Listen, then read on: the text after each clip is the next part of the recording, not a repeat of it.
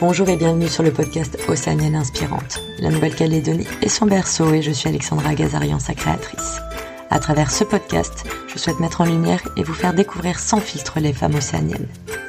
Elles vous raconteront leur parcours de vie, leurs projets, aussi bien professionnels que personnels, culturels, associatifs.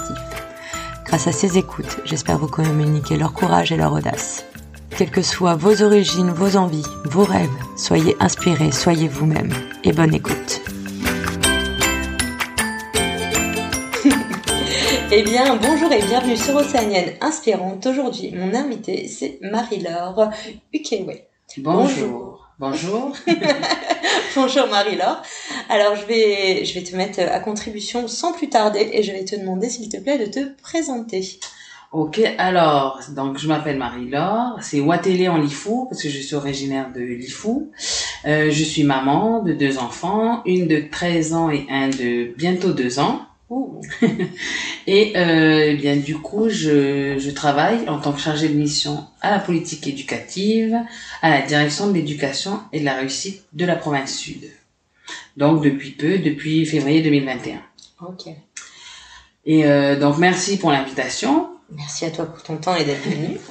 Et euh, donc je suis là parce que nous nous sommes rencontrés lors d'une conférence TEDx que j'ai tenue en 2021 au mois de septembre au Conservatoire de musique de Nouméa sur euh, le thème de la thèse que je prépare ou du moins que je finis.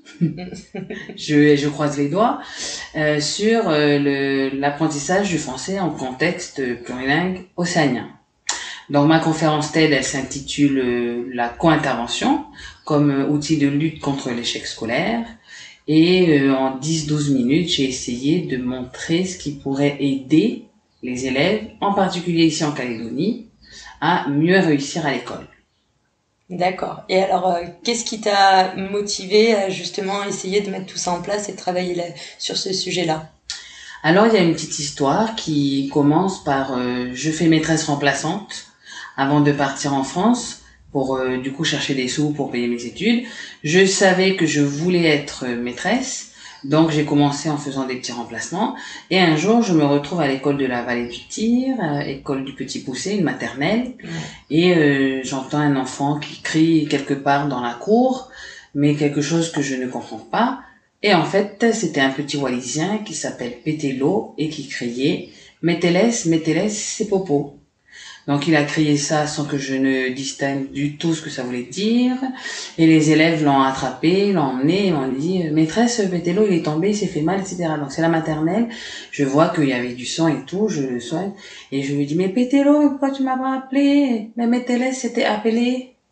Et j'ai dit mais en fait il est en train de me parler en français wallisianisé et en fait mon oreille n'a pas réussi à le sauver. Ça aurait pu être pire et en fait euh, mon oreille n'est pas adaptée à son discours. il n'a pas capté ton attention parce que tu ne comprenais pas ce qu'il euh, m'a pas parlé en français, quoi. Donc, euh, ben, en fait, je l'entendais pas. Et puis finalement, je me suis dit, il y a quelque chose à faire parce que peut-être que Pétélo n'est pas tout seul et peut-être que d'autres ont le même souci. Donc je pars en métropole licence d'anglais parce qu'à l'origine, je voulais être professeur d'anglais. La troisième année, je fais une, euh, je prends l'option euh, français langue étrangère, justement grâce à Pétélo parce que il y avait dans mon dans mon université à Pau français langue étrangère, français langue seconde. Et du coup, je me suis dit peut-être qu'ici on a certains enfants qui sont un peu en langue seconde. Donc on va on va voir ça ressemble à quoi et si éventuellement c'est utile pour le pays. Et finalement, dans la L3, j'ai vu que c'était utile justement avec le français langue seconde. Mhm. Donc j'ai poursuivi en master français langue étrangère, français langue seconde. OK. Donc là, euh, il y a eu plein de choses qui se sont ouvertes. Euh, j'ai compris plein de choses sur le monde du travail, tout ce qui est interculturalité, sur euh, ben, la vie. On parle toujours, nous ici en Calédonie, du destin commun, du vivre ensemble, de travailler ensemble. Et ben, j'avais l'impression d'avoir des réponses dans ce petit enfin, mieux comprendre certaines problématiques. et peut-être aussi comprendre comment faire enfin du moins avoir quelques outils pour euh, désamorcer des conflits peut-être au travail, des conflits entre euh, l'élève et l'enseignant, voir un peu voilà autre chose qui finalement peut nous servir, mais qu'il faut aller chercher très très loin, 22 000 km, près des Pyrénées. C'est Quand toi-même tu as l'impression d'être perdu et voilà. étranger, ou tu te dis mais ils, sont, ils font pas du tout pareil. Mais en fait ils ont raison et peut-être ça peut nous aider. Donc euh, ben j'ai rempli mon petit bagage, j'ai eu ma fille pendant ces années métropolitaines et on est rentré. Et alors juste peut-être pour qu'on puisse euh, comprendre, toi tu es originaire euh, de Lifou, tu es né à Lifou? Donc non, parce que moi j'ai une histoire bien plus lointaine que Lifou, parce que je suis née à Paris, okay. dans le 13e arrondissement. Pendant les événements, T'es pas une vraie locale locale? je suis une oreille Ah là là. colorée, foncée, aux yeux, aux cheveux frisés, crépus, avec les noms de famille W, DK, voilà. Mais c'est pas ukrainien ou russe, c'est local.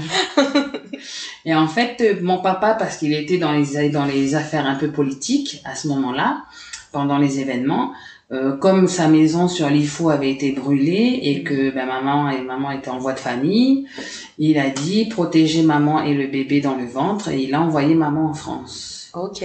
Pour euh, être à l'abri. Et donc, c'est comme ça que j'ai vu le jour euh, près de la Tour Eiffel, place d'Italie. Euh, c'était pas le même jour qu'ici, mais c'était pas clinique. Tout le monde est né soit à Magenta, soit à Médipole. Moi, je suis pas née ici. Ah. Moi, je suis née à Paris 13e. Et c'est parce que tu es unique. Donc, du coup, je suis restée là-bas euh, 5-6 ans, en fait, le temps que les, les événements s'arrêtent. Ouais. Et on est rentré ici en 89, avec euh, en cours de route ma petite sœur. Et quand on est rentré, euh, du coup, mon papa, ils ont eu des terrains en tant que réfugiés sur Dimbéa. Et donc, euh, j'aime à dire, je suis originaire de Lifou, mais je suis aussi de Dimbéa. Et je suis née à Paris. Donc, je suis euh, juste calédonienne, ça me va, et c'est très bien comme ça.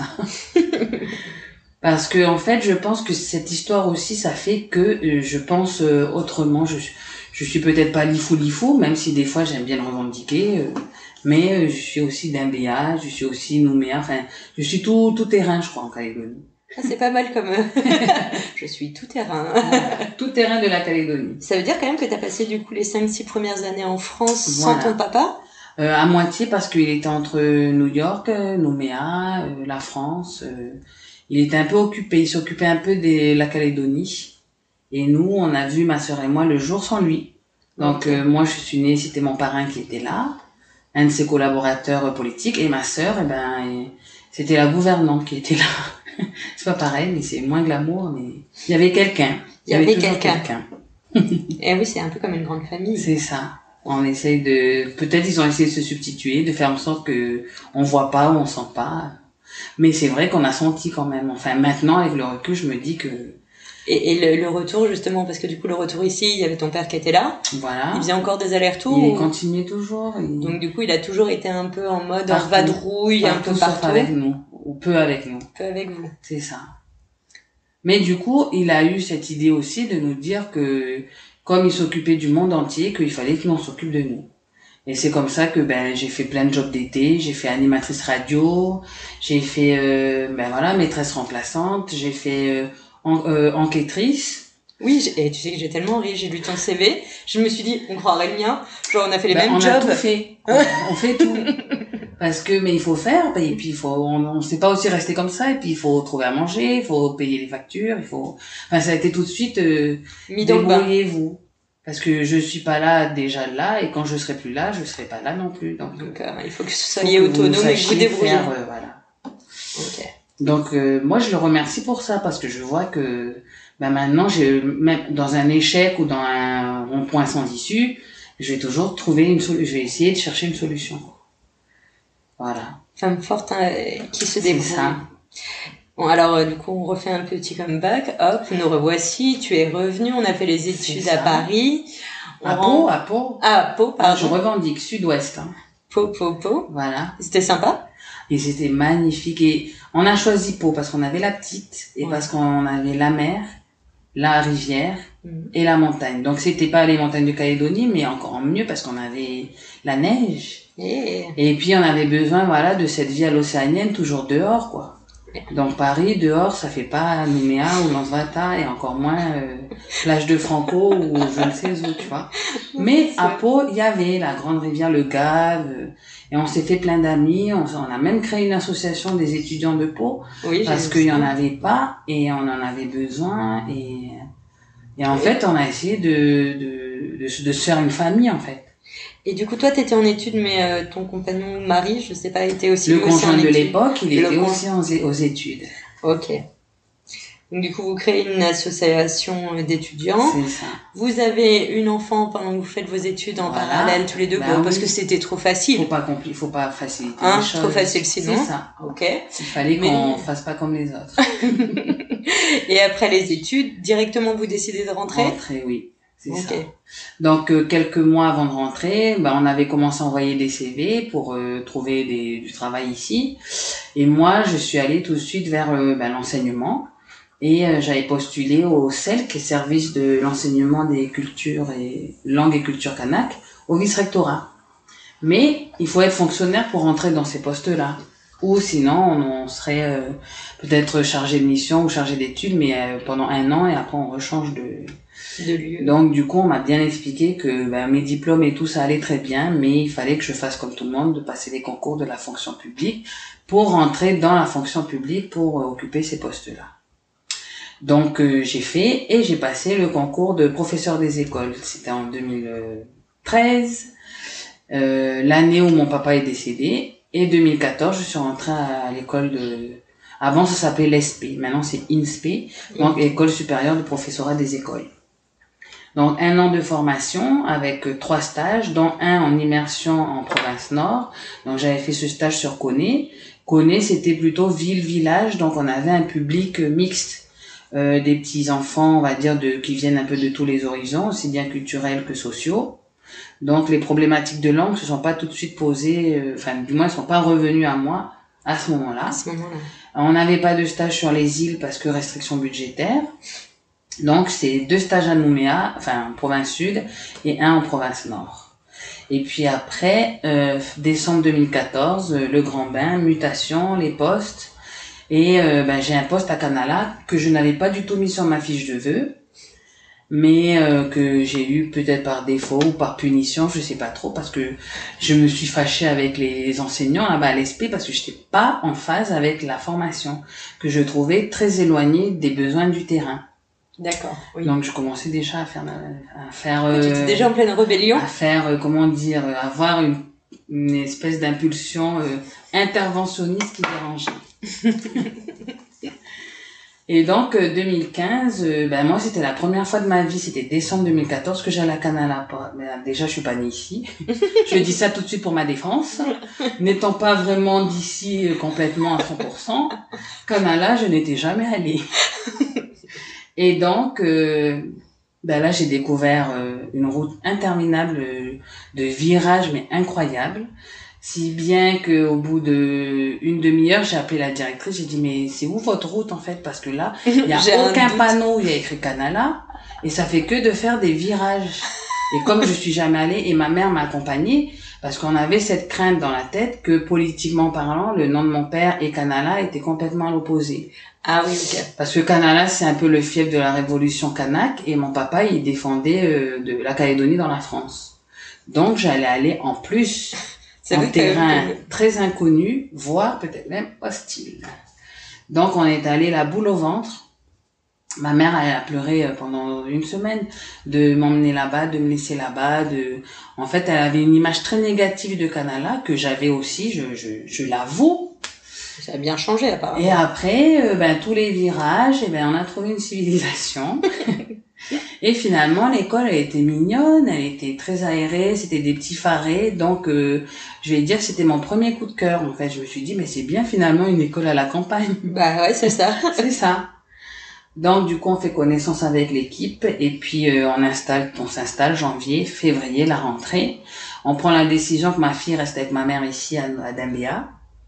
Des fois que, ben, avec la réputation qu'on connaît de Canala, que je me fasse peut-être attaquer ou que j'ai des représailles pour euh, on ne sait quelle raison. Donc ma fille rentre en CP à Dambéa et moi je fais ma rentrée en C20 à Canala. Double rentrée. C'est ça. Et donc, ben, j'ai pas assisté à sa rentrée. Et euh, puis finalement, c'est ma maman qui l'a suivi, pendant que moi, je m'occupais des enfants des autres. et puis du coup, ben, dans cette première année de CE1, ben, euh, je rencontre déjà j'avais un petit élève handicapé, euh, trisomique, et euh, ça, la formation, on n'est pas du tout formé à ça. On n'a que deux heures de situation de handicap, et euh, deux heures sur une année, c'est très peu. Bah oui, ça fait Donc euh, déjà un premier obstacle entre guillemets, enfin du moins moi j'ai vu ça comme des défis quoi, un challenge quoi. Bon bah tu connais pas, ben là tu vas chercher, tu vas apprendre. Donc euh, comment gérer un enfant handicapé en situation de handicap égale trisomie pour le cas. Voilà, donc euh, son intégration s'est bien passée, on finit l'année, tout se passe très bien, tous ses anciens défauts sont disparus, gommés comme par enchantement. Et à côté de lui, ben, je vois plein d'élèves qui me comprennent pas, que je ne comprends pas, et euh, ben, qui sont catalogués, qui, dont j'ai lu les petits dossiers pendant les Ouais. Avec plein de mentions. euh, ben, il a besoin d'orthophoniste, il a besoin d'aller voir un psy, il sait pas s'exprimer, il comprend pas quand on lit une consigne, il sait pas lire. euh. Et du coup, pendant toutes les vacances, là, pour préparer ma rentrée, j'ai dit non, c'est pas possible. En fait, c'est, je sais pas, c'est qui les gosses là. Et je sais pas, ils sortent d'où, je sais pas c'était qui leur maîtresse en CP, qu'est-ce qu'elle a fait avec eux toute l'année de CP, c'est pas possible. Et donc, je demande à la collègue avant la rentrée, mais en fait, c'est quoi le niveau exactement? Parce que ça ressemble à rien de ce qui est écrit en formation. Euh, de qu'on va avoir euh, des enfants qui ont tel et tel prérequis. Là, tu me mets qu'ils ont aucun de tous les prérequis pour aller en CE1, mais tu les as tous envoyés en CE1. Puis elle me dit, non, mais tu sais, ici, c'est comme ça. hein. Pas s'inquiéter, de toute façon, tu fais tes deux ans, puis après, tu repars à Nouméa, c'est bon. Ah, super. Donc j'ai dit ah ok bah c'est bien eux ici ils se laissent pas abattre et trouvent des solutions pour euh, finir l'année euh, voilà dans la joie et la bonne humeur avoir un, un leitmotiv quoi. Ouais. Sauf que tous les jours je me rendais compte que ben je suis pas en fait je suis pas bien avec mes gosses quoi avec mes élèves parce que j'arrive pas à les aider j'arrive pas à les faire réussir Oui, j'arrive pas à leur faire apprendre. C'est pas fait, pour ça que tu fais ce métier-là. pour moi je me trouvais moi en échec en fait. C'est pas eux qui sont en échec c'est moi l'adulte c'est moi qui dois chercher comment. Et du coup, euh, fini la première période, je me suis dit non mais là il faut vraiment que je cherche. Donc je me suis replongée dans mes livres de de master. J'ai recherché des choses sur voilà, tout ce qui est neurocognitif, tout ce qui est neurolinguistique, tout ce qui va permettre un peu de rentrer en contact avec eux par les les gestes, les langues, euh, les intelligences multiples. Et puis finalement, ben, je me dis, ben, peut-être c'est la langue maternelle. Parce qu'en fait, dans la cour, je les entendais tout le temps parler en langue. Avec la femme de ménage, avec les adultes autour, avec le monsieur qui fait traverser, le garde champêtre, tout. Ils étaient toujours en langue, toujours en langue. Que je Et là, ils étaient pas timides, Non, ils étaient- ils étaient complètement pétits. En fait, ils étaient normaux, quoi. Et dans la classe, ils étaient fermés, inhibés. J'avais même l'impression qu'ils avaient tout le temps peur. Et que quand on faisait des blagues, que moi j'essayais de détendre l'atmosphère, personne rigolait parce qu'en fait personne ne me comprenait. donc c'était vraiment. euh, Et donc je demande à la collègue pendant les vacances si elle pense, la collègue de CP, Ouais. si elle pense que eux ils ont pas des problèmes avec leur langue. Puis elle me dit bien, euh, bah, c'est un peu ce que je caricature dans la conférence, mais finalement c'était une réponse. Elle me dit mais non, mais de toute façon ils parlent trop la langue, donc euh, c'est peine perdue en fait. C'est à cause de la langue qu'ils comprennent rien à l'école. Puis j'ai fait, mais vous avez pas essayé de peut-être apprendre un peu la langue pour voir s'il y a des choses qui ressemblent au français pour euh, Pour essayer voilà, de faire pour matcher essayer les. de faire des passerelles quoi. Puis elle me dit non, mais en plus leur langue elle est fin compliquée. euh. Puis comme c'était une caldoche, elle elle savait pas prononcer les sons des langues un peu kanak là. Donc elle m'a bien dit que c'est trop compliqué etc. J'ai dit non mais ça peut pas être trop compliqué. Euh. Donc je vais à, au centre culturel Chibaou. Alors peut-être juste, est-ce que tu peux nous dire euh, quelle est la langue euh, Alors, pour euh, nos auditeurs et auditrices, je me permets une petite pause, à savoir qu'on a plusieurs langues euh, ici. Mhm. Il y a huit terres coutu- 8 heures coutumières et 28, 28 langues. langues. Euh, et, et les langues sont selon les, les zones géographiques. Voilà. Il peut y avoir plusieurs langues sur une aire. Par exemple, à OVA, ils ont deux langues, mais ils sont une seule aire, l'aire IAI, le district IAI. Sur Canala, t'étais sur quel district Donc et sur Canala, c'est le district Rintu, qui prend de Boulou-Paris jusqu'à une partie de Kwawa. Donc en fait, on a Boulou-Paris, La Foi, Moindou aussi un petit peu, Mhm. Saramea, Farino, Canala et un peu Kwawa.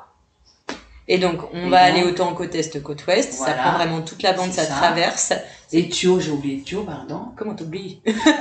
Parce qu'en fin de compte, Thio, eux, ils ont une autre langue, ça ressemble, mais c'est pas pareil. Donc eux, ils ont le Kharangure et Kanala, ils ont le Kharintu. qui ressemble avec celui de la foi, mais qui a des petites différences, c'est surtout au niveau des consonnes. Donc euh, moi qui viens de l'Ifu, Jehu, pas du tout la même langue, mais j'ai confiance en moi parce que je sais que les langues se ressemblent. Donc je me dis, en allant au centre culturel Chibaou, que je vais me prendre un dictionnaire de Rintu pour voir déjà juste comment la langue elle est structurée. Ouais. Donc voir comment la langue elle est structurée, parce que l'idée pour moi c'était de faire euh, copier-coller, ou du moins copier et regarder, que en français par exemple on fait une phrase en faisant un, dans un groupe nominal il y a déterminant non des fois on peut mettre un adjectif avant après etc et en fait leur, leur faire un peu de la grammaire stylistique quoi. Et faire pareil avec euh, la langue que eux ont et faire en fait des cases euh, des familles et puis essayer de des paradigmes et rentrer dedans des choses qui leur ressemblent ou du moins que eux maîtrisent Comme ça, ils pourront mieux comprendre et mieux comme ça, ils pourront s'adapter. mieux comprendre et mieux exécuter quand on leur dit euh, souligne le groupe euh, nominal, ben au moins ils savent ça ressemble à quoi et c'est quoi. Ah Oui, et puis aussi pour que les gens puissent savoir, euh, parce que moi je me suis renseignée euh, et c'est assez particulier quand on arrive, on, ne s'en rend pas forcément compte. Tu vois, on ne sait pas qu'il y a pas, il y a autant de langues sur un si petit territoire. Voilà, Euh, c'est qu'en fait il n'y a aucun cours qui existe. C'est ça. Et ben là, ça vient d'exister. Il y a ben, de- l'année dernière, Ah. l'Académie des langues kanak donne des cours de Jiru le soir aux adultes pour tout le monde. Donc Super. niveau 0, 1, 2, 3, autant les initiés que les vraiment zéro initiés peuvent aller prendre des cours. Ah bah ça c'est une super nouvelle. Allez-y, c'est pas gratuit, mais allez-y quand même. mais c'est pas cher non plus. Ok, bah parce qu'à savoir que du coup quand on est ici, on, des, on va entendre vraiment plein de langues différentes parce que comme tu disais, il y a les langues locales. Et il y a les langues océaniennes, enfin les Wallisiens, les Tahitiens, Tiens. les Javanais. En plus, les Javanais, euh, c'est pas pareil parce que je sais pour mon dans mon quartier à Katirmona, il y a des Javanais qui parlent pas le même Javanais que les Javanais de Mandor. Et oui, on ne s'ennuie pas ici. Jamais.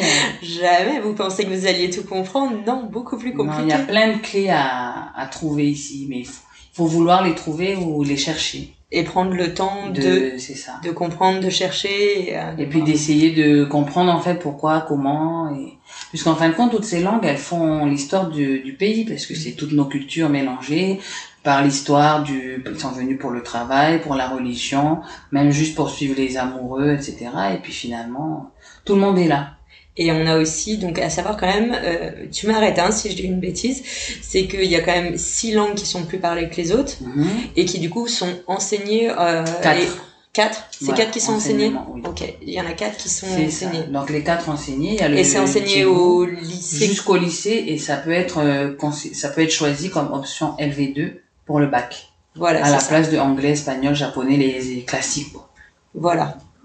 C'est ça. Donc, euh, ben en fait, je pense que le l'intégration des langues à l'école, elle s'est faite déjà depuis parce que c'est dans les programmes, c'est dans la dans le cadre du, de l'accord de Nouméa, du statut institutionnel de la Nouvelle-Calédonie. Et donc en 98, avec cet accord, on a fait entrer les langues comme langue d'enseignement dans l'école, donc dans les programmes du de la petite section jusqu'au bac. Et donc le temps que voilà les gens se forment, qu'on ait des ressources humaines pour avoir des professeurs, pour avoir euh, du coup des cours, c'est passé quelques années. Et euh, au jour d'aujourd'hui, les langues kanak 4 sont enseignées et pratiquées jusqu'au lycée. Et après on peut euh, utiliser on peut choisir le la filière LCO à l'université donc euh, langue et cultures océaniennes avec toujours la continuité d'une de ces quatre langues euh, qui est possible jusqu'à l'université jusqu'au master non jusqu'à la Et licence ça, ça fait combien d'années à peu près que ça a été mis en place? Alors la licence LCO, elle est, elle a, elle est, elle a vu le jour en 2008. On a 2008. Ça a commencé quand c'était encore à Magenta. Ouais. Et après maintenant à Nouville, sur le site de Nouville. Et euh, voilà, de, de concert avec. Mais au jour d'aujourd'hui, on n'a qu'une collègue qui est CAPES de langue négonée. Et qui du coup peut Et qui peut, donner qui des enseigne, cours et qui voilà, qui enseigne. peut préparer des examens. Qui, pour l'instant, on n'a que elle. Parce que peut-être euh, je profite d'en parler d'une petite difficulté. Pour pas, passer un CAPES en langue, il faut l'adosser à une matière euh, qui existe déjà. Donc, je peux faire un master de Jehu, Ouais. euh, un CAPES Jehu, mais il faut que je fasse en plus un, un CAPES soit anglais, français, maths ou histoire ou une matière classique. Ah ouais, donc t'es obligé de faire deux CAPES pour Voilà, pouvoir en avoir un. jamais Hein facile. Sinon, ça serait beaucoup trop facile. voilà, C'est pour ça. Mais on aime bien ça. Et d'ailleurs, euh, dans l'idée, euh, quand tu donnais du coup, euh, quand tu as, vu toutes ces difficultés à l'école, donc là, hop, on se transpose en, en 2014. Je vous ai fait une petite pause, c'est histoire que vous compreniez le contexte local euh, au niveau des langues, parce que c'est pas toujours évident à se rendre compte et à comprendre au début quand on mhm. arrive.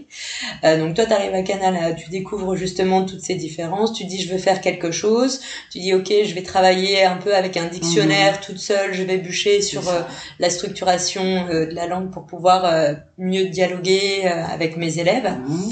Donc là, on est un an, au bout d'un an que tu enseignes. C'est ça. En gros.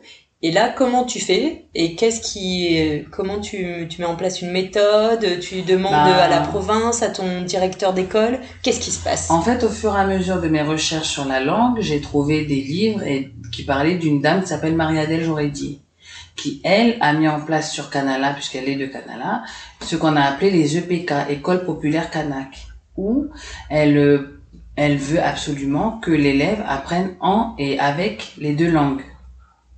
Donc du coup, c'est des écoles qu'elle a mis en place pendant les événements, euh, où euh, ben, les enfants n'allaient plus à l'école publique normale, mais à l'école populaire Kanak. Donc j'ai essayé de la chercher, et je l'ai trouvé parce que Canala c'est pas très grand. et là quand je l'ai trouvé, je lui ai ben je lui ai fait la coutume, voilà, je lui ai présenté tous mes respects, je lui ai dit bah euh, là je suis arrivé à un point de ma vie ici à Canala où euh, c'est un peu une impasse parce que ce que je fais, je sais pas si je le fais bien ou pas parce que c'est pas ma langue, c'est pas mon air, c'est pas mon pays, mais euh, je sais que vous vous avez fait ça. Comment vous pouvez m'aider à faire euh, ce que vous avez fait adapté à nous à l'école publique? Et là, ça a commencé et elle m'a dit, tu sais, le plus facile, c'est de faire que l'école fasse rentrer la langue et la culture dans la classe.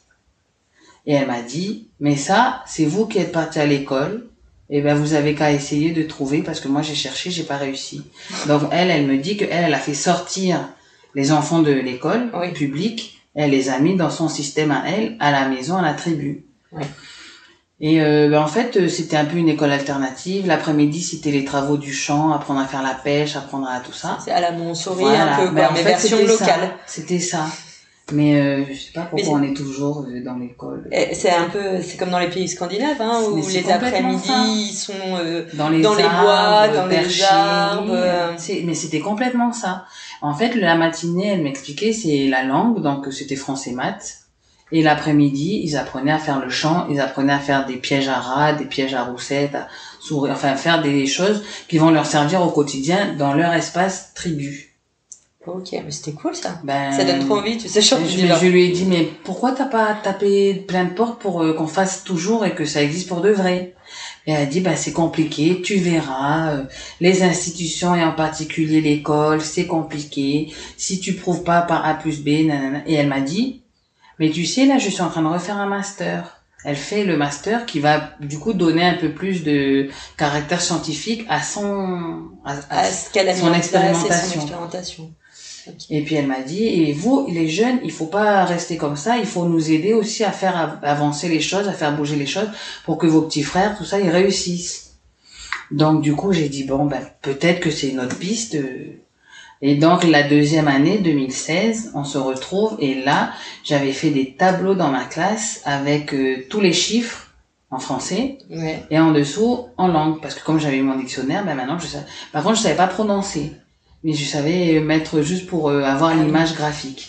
Ah oui, alors pour euh, pour nos auditrices auditeurs, sachez qu'on est un peu comme on pourrait dire l'espagnol ou et qu'en gros, si vous êtes au nord de la Calédonie. Si vous êtes sur les îles, mais que ça soit l'IF ou, VA, chaque langue a des fois des prononciations de lettres qui vont être différentes. Donc, c'est pour ça que Marie-Laure nous a donné euh, la phonétique et la bonne prononciation de son nom de famille. Moi, je vous l'ai donné en version à la française, comme qui dirait. Francisé. Francisé, euh, parce que les lettres ne se prononcent pas toujours euh, de la même manière. Français, voilà. voilà. Donc, euh, c'est une petite astuce à savoir, enfin astuce. Un petit principe à connaître, d'où la phonétique est vraiment totalement différente. C'est ça. Donc, du coup, j'ai commencé à faire mon alphabet en français et en là, la langue, les affichages, Pareil pour les nombres. Et puis au fur et à mesure, comme dans l'école, eux en province nord, ils ont ce qu'on appelle les intervenants en langue. Donc leur rôle à l'initial, c'est de prendre les élèves que de cycle 3, donc CE2, CM1, CM2, pour les faire sortir pendant une heure de la classe dite ordinaire et faire de la langue et de l'histoire de la langue et des faits culturels de la langue.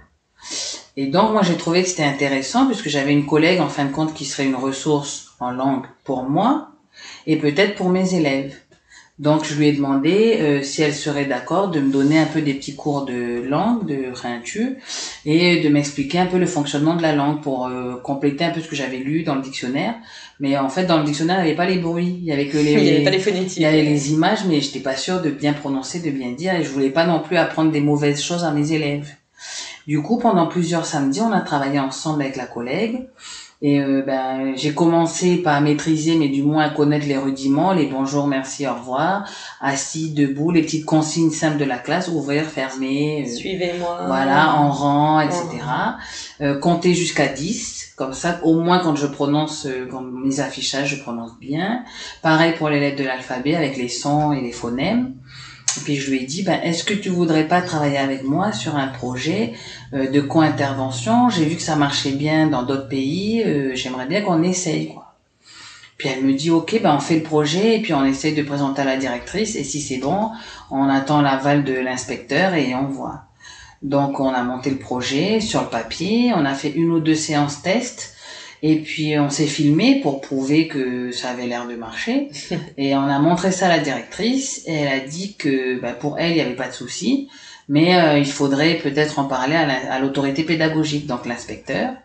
Donc il y a un conseiller pédagogique qui est venu nous voir en séance, qui a vu que c'était bien et il nous a dit ben vous pouvez essayer pendant au moins une période, donc euh, sept semaines d'école. Et euh, on tire après les conclusions, on fait un bilan, on veut voir des indicateurs, on veut voir des choses concrètes qui sont un peu voilà du domaine scientifique pour avoir un vrai une vraie validation. Du coup, euh, ma copine, euh, ma collègue, ben, comme elle, elle est pas, en fait, les intervenants en langue en province nord, Ouais. ils sont pas des titulaires. Hum. Ce sont des collègues qui ont minimum le bac et euh, qui, bah, qui sont juste locuteurs de la langue en fait. Ok. Mais tout le côté pédagogique, ils ne l'ont pas. Et donc, euh, ça m'a permis en fait d'échanger avec elle. Donc, elle m'a donné tous les tuyaux de la langue et la langue, et, Et moi je lui ai donné tous les les tuyaux tuyaux pédagogiques. Et je suis vraiment contente parce que là, cette année, elle fait sa titularisation sans avoir passé le concours. Mais l'année dernière, on a préparé ensemble un pro son projet, son mémoire professionnel, etc. Elle a pris une classe à l'année ordinaire avec tous les tuyaux que j'ai pu lui donner, enfin pas que moi, mais les autres collègues aussi. Et là, cette année, normalement, elle va être titularisée. Eh. Après avoir été remplaçante pendant 12 ans. 12 ans remplaçante. Il y en a plus, il y en a qui sont 17 ans remplaçantes. C'est là où on peut se dire, eh oui, il faut s'acharner, il faut ça. pas lâcher. Il faut pas lâcher. Donc, La patience. euh, la patience et la persévérance, je crois. Oui. Ça, c'est, il faut qu'on l'a euh, à chaque bout de doigt, ça. Donc, du coup, euh, on a lancé, après une période, on a eu l'aval pédagogique et après, la directrice nous a dit, ben, comme ça a l'air de bien marcher, on essaie avec les autres classes. Donc, moi, toute seule dans mon CE1, j'ai fait avec la collègue de CP. Et après, on a transposé pour les plus grands, CM1, CE, euh, CE2, CM1, CM2. Et là, pendant une année, tous ensemble, on a réfléchi, on a travaillé. Du coup, on a eu plus d'outils. Euh, moi, au début, c'était que l'alphabet et les chiffres, enfin, la frise numérique. Finalement, on a rajouté les consignes, on a rajouté les cours. Du coup, on faisait par exemple les mathématiques dans les deux langues. Ou du moins, co-intervention, un peu moins, un peu elle. Et euh, voilà, on se partageait au moment des concepts abstraits, par exemple en mathématiques, on peut pas du tout expliquer en français. Ou du moins qu'on explique, mais qui sont encore plus loin avec la barrière de la langue elle leur a expliqué en langue. Et là, euh, ben, l'année 2016, on a vu qu'il y avait vraiment des très bons résultats aux évaluations institutionnelles. Donc, on a fait, on a mis ça dans notre projet d'école. Le projet d'école, c'est un peu, euh, ben, c'est un peu la feuille, c'est la feuille de route de l'école pendant au, mi- au minimum trois ans. Ah, c'est chouette. Ah oui, mais en fait, on était trop. Moi, j'étais contente que tout le monde a adhéré, quoi. Et malgré tout, ce qu'il faut se dire aussi, c'est que vous avez mis ensemble euh, tout ça, en plus de vos heures de travail non rémunérées en plus. Mais ça, les, mais les même- maîtresses, les maîtresses, elles sont vouées à travailler, même les vacances. Non, non, mais c'est bien de le signaler parce que souvent on dit genre oui, les maîtresses, les profs et tout, euh, il y a tout qui est toujours prêt, ils ont plus de vacances que tout le monde, etc. Non. Euh, moi, moi non. Je, je parlerai pas pour tout le monde, mais moi non. Souvent, on a deux semaines de vacances, mais il y a une semaine où on travaille pour préparer la prochaine rentrée. Quoi. Donc en, en gros, on n'a qu'une seule semaine, qui finalement n'est pas une vraie semaine, parce que comme on est les seuls qui sommes en vacances dans les familles, ben on garde les enfants de tout le monde, donc on refait les maîtresses à la maison. oui, parce que nous ici, en fait, on est toujours des familles nombreuses. Donc moi, je sais, ben, mon, ma maman, ils sont 17 frères et sœurs. 17 Donc euh, moi, je suis en plus dans les aînés. Donc mes cousines et tous leurs bébés, etc. Quand c'est les vacances, ben on- le vendredi ou jeudi avant les vacances, ils appellent tu descends compte Canala, euh, comme ça on te laisse un tel un tel. euh. puis après je récupère tout le monde. On a, ben, on fait devoir le matin, l'après-midi on se promène. Donc euh, les maîtresses en Calédonie surtout, euh, je crois qu'elles ont beaucoup de travail même pendant les vacances. Attends, alors du coup, pour qu'on se rende compte, t'as combien de- d'enfants euh, avec toi pendant les vacances? Ah, ça dépend. Ma voiture, c'est une voiture de 8 places exprès parce qu'on est toujours au moins 10. Donc, on a pris exprès parce que ma fille aussi voulait jouer avec les cousins et cousines, comme elle est toujours toute seule sinon. Donc, du coup, c'était... euh. J'ai toujours 10, euh, entre 8 à 12 enfants. Et puis, c'est piscine, la plage, la rivière. Non, mais je... faut occuper tout le monde le, le- la- les vacances. Ah oui, non, mais je, je ne doute pas du tout que tu occupes tout le monde, mais du coup, je comprends d'autant plus que ça soit compliqué de prendre du temps pour toi pour rédiger ton mémoire Ah ta là, thèse. là, en ce moment, oui, c'est très, Ah oui. Très difficile. mais il faut faire. Alors quand même, parce que euh, vu que tu m'as envoyé euh, les petits liens, parce que j'ai vu ta conférence, euh, mais je t'en remets. Eh, j'ai vu la vraie, la conférence TEDx, mais j'ai vu aussi la conférence où tu m'as envoyé le lien que je mettrai, euh, qui est très intéressante, où on a aussi le parallèle avec Tindu, où du coup L'éveil aux langues. l'éveil aux langues et tout, c'est hyper intéressant. Euh, et ça y est, je, je me suis perdue moi-même, je sais plus ce que je voulais te dire, euh, sur quoi j'étais. Euh, Le parallèle avec les autres conférences. le parallèle avec les autres conférences, écoute, je me suis perdue toute seule, il va falloir que je reprenne une gorgée de café histoire de, de mieux savoir. Bien, écoute, je vais te laisser euh, reprendre, je sais plus, je te reposerai la, la question par la suite. Ça, ok. Euh, on va peut-être re- continuer euh, Mhm. sur On arrive en 2017. 2010. Si, ça y est, lors de cette conférence, tu donnais, parce que tu as dit qu'il y a eu des bons résultats, mais quand même, tu citais les résultats. Oui. Et moi, j'étais impressionnée de voir la différence. Est-ce que tu peux donner les résultats qu'ils ont eu en fin d'année euh, avant sur... Euh, Sans co-intervention. ouais, sans quoi intervention Sans, sans co-intervention, on avait des scores, il y avait deux négatifs. Géométrie, c'était zéro. Et je sais plus exactement l'autre parce que j'ai pas préparé ça, il y avait pas ça dans tes questions. Bah non, je mets pas tout, hein, c'est un pro. Donc du coup, il y avait deux, je sais qu'il y avait un moins 7 et un moins 14. Et moi, pendant la conférence, je me suis arrêtée à 25 parce que c'était les objectifs qu'on a fixés dans le projet d'école. Mais il faut savoir que la moyenne, en vrai, c'est 100. En fait, quand on a 100, le score, là, c'est une moyenne. Quand on a 100, ça veut dire qu'on a 10 sur 20. Ok, Et mes élèves, en fait, quand ils sont arrivés à 25, c'est 5 sur 20. d'accord. Mais ils étaient à moins 0. Ok. Donc c'est c'est vrai que comme ça c'est c'est encore nul, mais en fin de compte c'était déjà beaucoup. C'est déjà un- une grosse déjà avancée. oui, ils sont partis de rien à quelque chose qui n'est pas encore prévu. Mais là euh, 2020 et il y en a ben il y a dans les résultats ils sont déjà 92, 97, 96. Et, est-ce que- et du coup, toutes ces méthodes sont encore utilisées sur Canala, parce que toi, t'es plus sur Canala. Et ben à moitié parce que évidemment quand l'inspection change et donc les conseillers pédagogiques aussi, s'ils ne sont pas on va dire portés par le même élan de multilinguisme ou, ou bilinguisme intégré, ils peuvent tout chambouler et décider qu'on fait plus. Ce qui s'est passé en 2021 l'année dernière.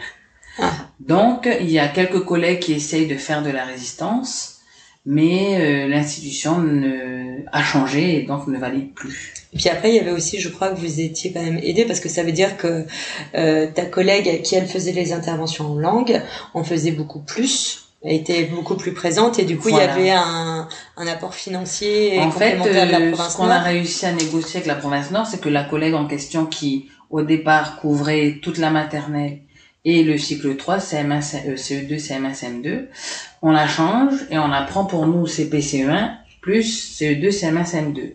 Donc en échange, on a demandé à ce qu'il y ait une nouvelle collègue qui travaillent que sur euh, la maternelle. Comme ça, eux aussi à la, maternelle, ils bénéficient et en bas, tout le monde en bénéficie. Parce que la politique qu'ils avaient en province nord, c'était de mettre l'intervenant en cycle 1 pour les petits de la maternelle pour faire une petite passation mais vraiment en mode euh, léger. C'était juste social en fait, socio-culturel. Comme ça, ils voient quelqu'un euh, qui leur ressemble, qui parle leur langue et c'est plus facile rassurant pour, l'intégration. Donc en fait, elle, elle est sur le cycle 1 toute la période 1. Donc la première euh, période chez nous en Calédonie, c'est de février à avril. Et après, elle descend chez les très grands. Donc c'est 2 CM1, CM2.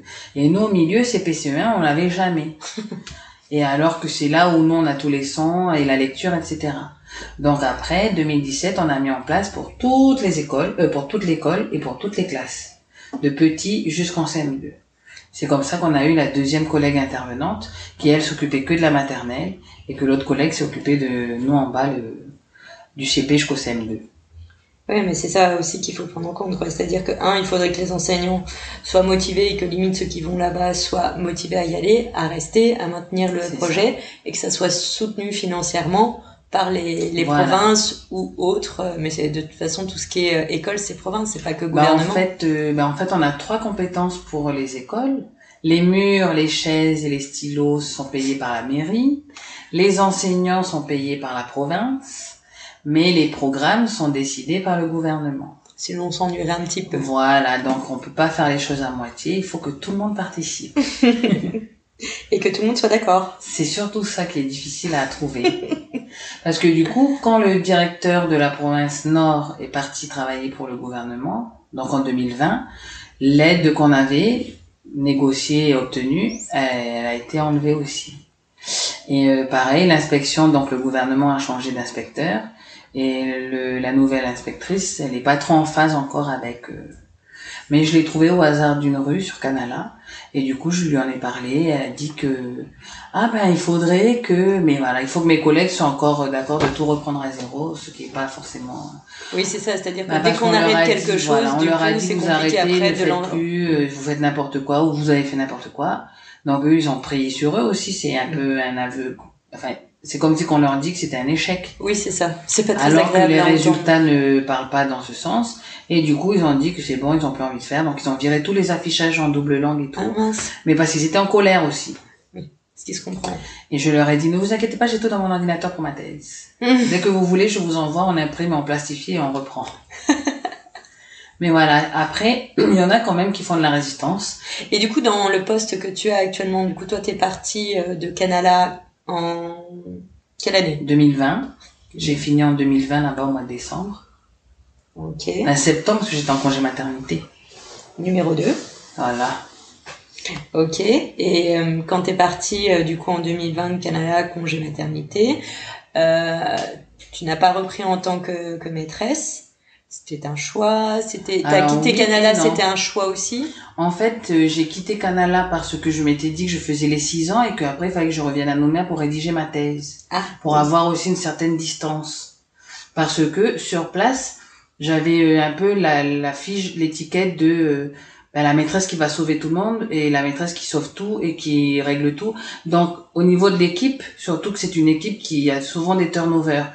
Et eh ben au niveau de l'équipe, après je sentais des tensions. Il y avait des collègues qui disaient non mais elle veut toujours tout commander, elle veut toujours tout piloter, elle veut toujours tout régenter en fait.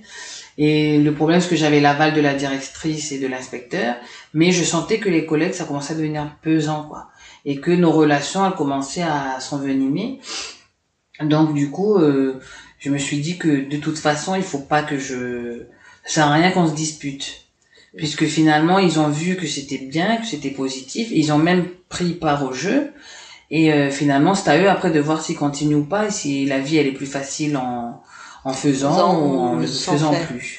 Voilà. Donc du coup, j'ai demandé ma mutation ici à Nouméa. J'avais eu mon poste en école bilingue, une école un peu Montessori à Païta. Mais euh, en même temps, pendant les vacances, j'avais vu un AVP chargé de mission à politique éducative. Ouais. Et je me suis dit que bon, c'est pas en province nord, mais c'est en province sud. Et euh, il y a aussi des endroits où peut-être, si ce poste-là le permet, je peux peut-être mettre en œuvre pour de vrai, dans la vraie vie, à une échelle d'awad, à une échelle un peu institutionnelle, euh, mon projet de co-intervention. dans les communes qui ressemblent un peu à Canala, comme Yaté, Thio, il y a un fort poten... enfin, un fort euh, taux d'enfants locuteurs. D'accord. Là, t'avais quand même repéré des endroits qui pouvaient correspondre voilà. euh, au mieux, euh, C'est ça, des contextes qui ressemblent. mais en province sud. C'est ça. Ok. Donc du coup, euh, j'avais préparé ma classe pendant toutes les vacances et la, le, le téléphone sonne, la province sud me dit vous avez été recruté sur le poste de chargé de mission, alors que ma classe elle était prête à Païta. J'ai dit bah c'est super, bah écoutez je vais réfléchir parce que là vous me dites en plus que je vais perdre mes vacances, que j'aurai plus les mercredis après-midi, que donc tout ça il faut que ça, enfin il faut que je j'en parle aussi avec le foyer Oui. parce que ça, ça change en fait j'ai plus l'emploi du temps maîtresse moi je comptais sur l'emploi du temps maîtresse pour la rédaction de la thèse Oui. et puis euh, puis après je me suis dit c'est les postes comme ça c'est maintenant ou jamais Oui. parce qu'en même temps ma thèse elle, elle veut rentrer de, dans les institutions pour euh, se mettre en œuvre pour de vrai Donc autant toi donc rentrer si dans les c'est institutions. maintenant si c'est maintenant ben peut-être c'est maintenant et que ça se représentera pas et que on verra et puis finalement j'y suis et euh, ben là on a monté euh, un label qui s'appelle label école océanienne qui fait rentrer dans la classe la culture océanienne. Donc ça peut être par la langue, par des faits culturels, par la cuisine, par euh, de- le tressage, par euh, entre guillemets n'importe quoi, Mhm. mais la culture rentre. Et donc l'éveil aux langues euh, rentre aussi. Enfin, ceux qu'on avait imaginés à l'extérieur en mode universitaire, expérimental, etc. Pour l'instant, mon poste le permet. À petite dose, parce qu'il y en a que ça fâche. C'est comme euh, pendant ma conférence, il y en a que c'est bon, puis il y en a qui sont c'est pas bon. Quand je disais que on a toujours des obstacles en fait. Oui. Donc euh, voilà, il y a des écoles qui sont à fond et qui disent mais on avait besoin de ça depuis longtemps euh, ou on le fait mais comme on a, on a, on n'a pas on n'a pas trop l'aval institutionnel, on le fait un peu en cachette ou Parce que du coup, tu commençais quand même à travailler déjà en parallèle sur euh, quand tu étais à Canala, tu as aussi mis en place justement faire intégrer euh, les gestes euh, coutumiers ou euh, Voilà. classiques, euh, le après chant. euh, parce que- là-bas Ouais. c'est comme c'est un contexte très très culturellement euh, très ancré et euh, quand on arrive même si on est maîtresse inspecteur ou peu importe notre statut administratif on fait la coutume D'accord. donc eux là-bas c'est la coutume qui commande l'école on va dire Ok. Mais et ça, on te le dit quand t'arrives? Pas du tout C'est ça qui est un peu. c'est ça et euh, c'est pour ça qu'on que moi je veux vraiment qu'au niveau de la formation continue ces choses-là elles soient sues parce que un enseignant qui est de Nouméa qui a toujours vécu à Nouméa qui est jamais allé en tribu etc et ça existe parfois bien lui il arrive à Canala c'est vraiment le choc des cultures Oui, et puis surtout, il sait pas, ça lui semble pas logique. Parce non que même moi, je sais quand j'étais arrivée sur le territoire, à un moment donné, j'avais envisagé, tu vois, de faire pour les écoles. Et euh, j'aurais, ça me serait jamais venu à l'esprit de devoir faire, euh, si j'avais été prise, de, de me dire qu'il fallait que je fasse la coutume. En fait, et on en a parlé avec Christiane, justement, je disais, c'est pas toujours évident de savoir quand on, doit le faire. Oui, c'est ça, tu sais pas si ça va être bien pris, mal pris, respectueux, irrespectueux, et c'est, c'est pas toujours évident. C'est ça. Donc moi je me dis que si dans les formations continues on dit Mm. que ben quand vous arrivez dans une école de tribu ou une école de renseignez-vous sur euh, les us et coutumes et après ben au jour de la prise de poste ou la veille ben là vous faites euh, ce qu'on vous aura conseillé de faire. Et donc, en général, tu fais la coutume avec euh, la tribu locale. Oui, alors ça dépend parce que par exemple à Canala il y a une APE et donc l'APE eux c'est eux qui font office de porte d'entrée vers euh, l'école et donc le- l'environnement culturel. Alors, l'APE Association des parents d'élèves. Eh, J'ai pas d'enfant, attends. Et donc l'APE fait office de. Mais on a aussi, euh, moi par exemple, donc déjà moi, euh, oui je suis Kanak, donc je, me, je savais qu'il fallait que je fasse. Mais à qui, je ne sais pas, parce que c'est pas chez moi là-bas, donc je ne sais pas qui sont leurs dignitaires, etc. Donc quand je suis arrivée, j'ai demandé à la directrice et à la femme de ménage comment je fais quoi et avec qui. Donc c'était auprès de l'APE. Et comme mon logement est situé dans une autre tribu, j'ai fait la coutume au chef de la tribu en question. Donc en fait, euh, c'est comme si que je demande la bénédiction pour, enfin du moins la protection pour marcher dans l'école et pour marcher là où je vais habiter. Quoi. D'accord. Et puis après, euh, eux là-bas, enfin en province nord, eux ils expliquent que ben, ma coutume elle va circuler pour prévenir que voilà, si vous voyez passer la dame là, voilà son geste, elle a demandé à entrer, elle a demandé à fouler le sol, elle a demandé à s'exprimer, elle a demandé à parce que la coutume, euh, c'est pour t'autoriser à être dans les lieux. Voilà. En fait, c'est un moyen déjà hein, de montrer notre respect, pour dire que bah, on n'est pas de, de là, mais on demande à rester là, à travailler là, parler ici, à évoluer en fait sur le sol, parce que c'est en lien beaucoup avec la terre. Et euh, bah, chez nous, on dit que dans la terre, il y a nos ancêtres. Donc c'est ce côté spirituel qu'on matérialise en disant ou en faisant la coutume avec des objets, ça peut être des ignames, de l'argent, de la monnaie canale, des tissus. C'est matérialisé, mais euh, le fond, le, on va dire oui c'est ça le fond, c'est un signe de respect et euh, bah, on demande la protection et donc l'acceptation de nous dans leur euh, dans, leur, dans, leur terre et dans ces lieux, dans leur clan, dans leur autant pour eux que pour les ancêtres et ceux qui ont été là avant. Voilà, pour pas avoir de malheur, pour pas avoir d'accident, pour pas avoir de mauvaises choses. C'est le côté spirituel de la culture kanak. et du coup, vu que tu t'ennuyais pas et que t'es pas, t'es du genre à vraiment être inactive, euh, pendant que tu étais institutrice à Canala, c'est là où tu as aussi fait, euh, tu as commencé à travailler sur ta thèse. C'est ça, parce que du coup, cette problématique des enfants en difficulté, catalogués échecs scolaires, euh, toujours ciblé besoin d'orthophonistes, besoin de psychologues, besoin... ils avaient toujours besoin de quelque chose et euh, comme si que nous enseignants en fait on leur avait tout donné et que finalement c'était eux qui étaient en manque mais que nous on avait fait tout ce qu'on avait pu. Ben, du coup ça m'a fait réfléchir et euh, je me suis dit que avec les conseils de la vieille Marie Adèle j'aurais dit aussi et puis le fait qu'elle reprenne ses études à je crois 60 ans et faire un master je me suis dit bah peut-être que je vais faire un doctorat parce que c'est celui qui vient après les masters et euh, comme ça euh, ben, j'aurais prouvé par A plus B que ce qu'on a testé un peu en mode expérimental un peu euh, comme ça du bout des doigts avec les collègues et ben c'est quelque chose qui peut aider les élèves qui ont un contexte qui ressemble à celui de ceux de Canada. Ce que du coup tu mets en place là, entre autres euh, via le label École océanienne. Et euh, du coup, ce label euh, École océanienne, il est pour quel niveau scolaire? Donc nous, on l'a fixé de la petite section jusqu'en sixième. Donc les enseignants qui décident d'y candidater, de répondre à cet appel à projet, ils peuvent avoir soit des actions qui sont déjà faites au sein de leur classe ou de leur école, qui vont être valorisées puisque la volonté aussi institutionnelle, c'est maintenant de, de, montrer les langues et les cultures euh, locales. Ce qui n'était pas le cas peut-être il y a 20 ou 30 ans. Ou ce qui n'avait pas été mis en place ou pas trouvé de solution pour le mettre, en, le place. mettre en place. On va essayer d'être positif. Bien sûr. et puis, euh, avec ça, c'était, euh, ça peut être aussi euh, répondre à l'appel à projet, mais on, on fait rien de spécial, mais on a envie de faire. Et là, moi, j'interviens avec une liste d'intervenants agréés, que ce soit culturel, artistique, ou même, euh, non, c'est ça, culturel et artistique, qui viennent et qui peuvent proposer aux écoles de travailler sur telle thématique, donc une compétence des programmes, et que eux vont après décliner euh, via les arts du spectacle, ou via la musique, ou via le slam. Ou...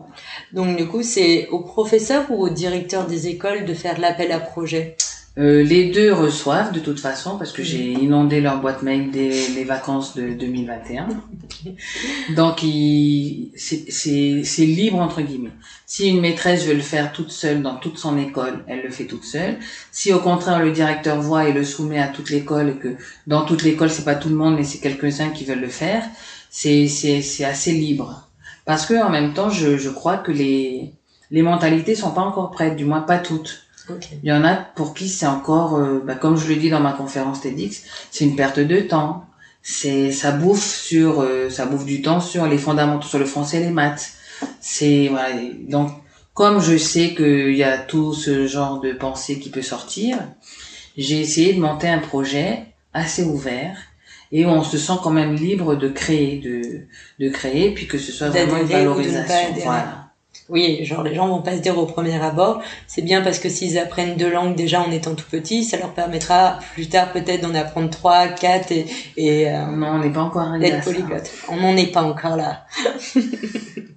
et tu as eu combien de, de personnes ou euh, d'institutions qui ont répondu Là, en ce moment, j'ai déjà six candidatures dans deux collèges Si c'est quatre écoles euh, primaires, il y a une maternelle et trois primaires.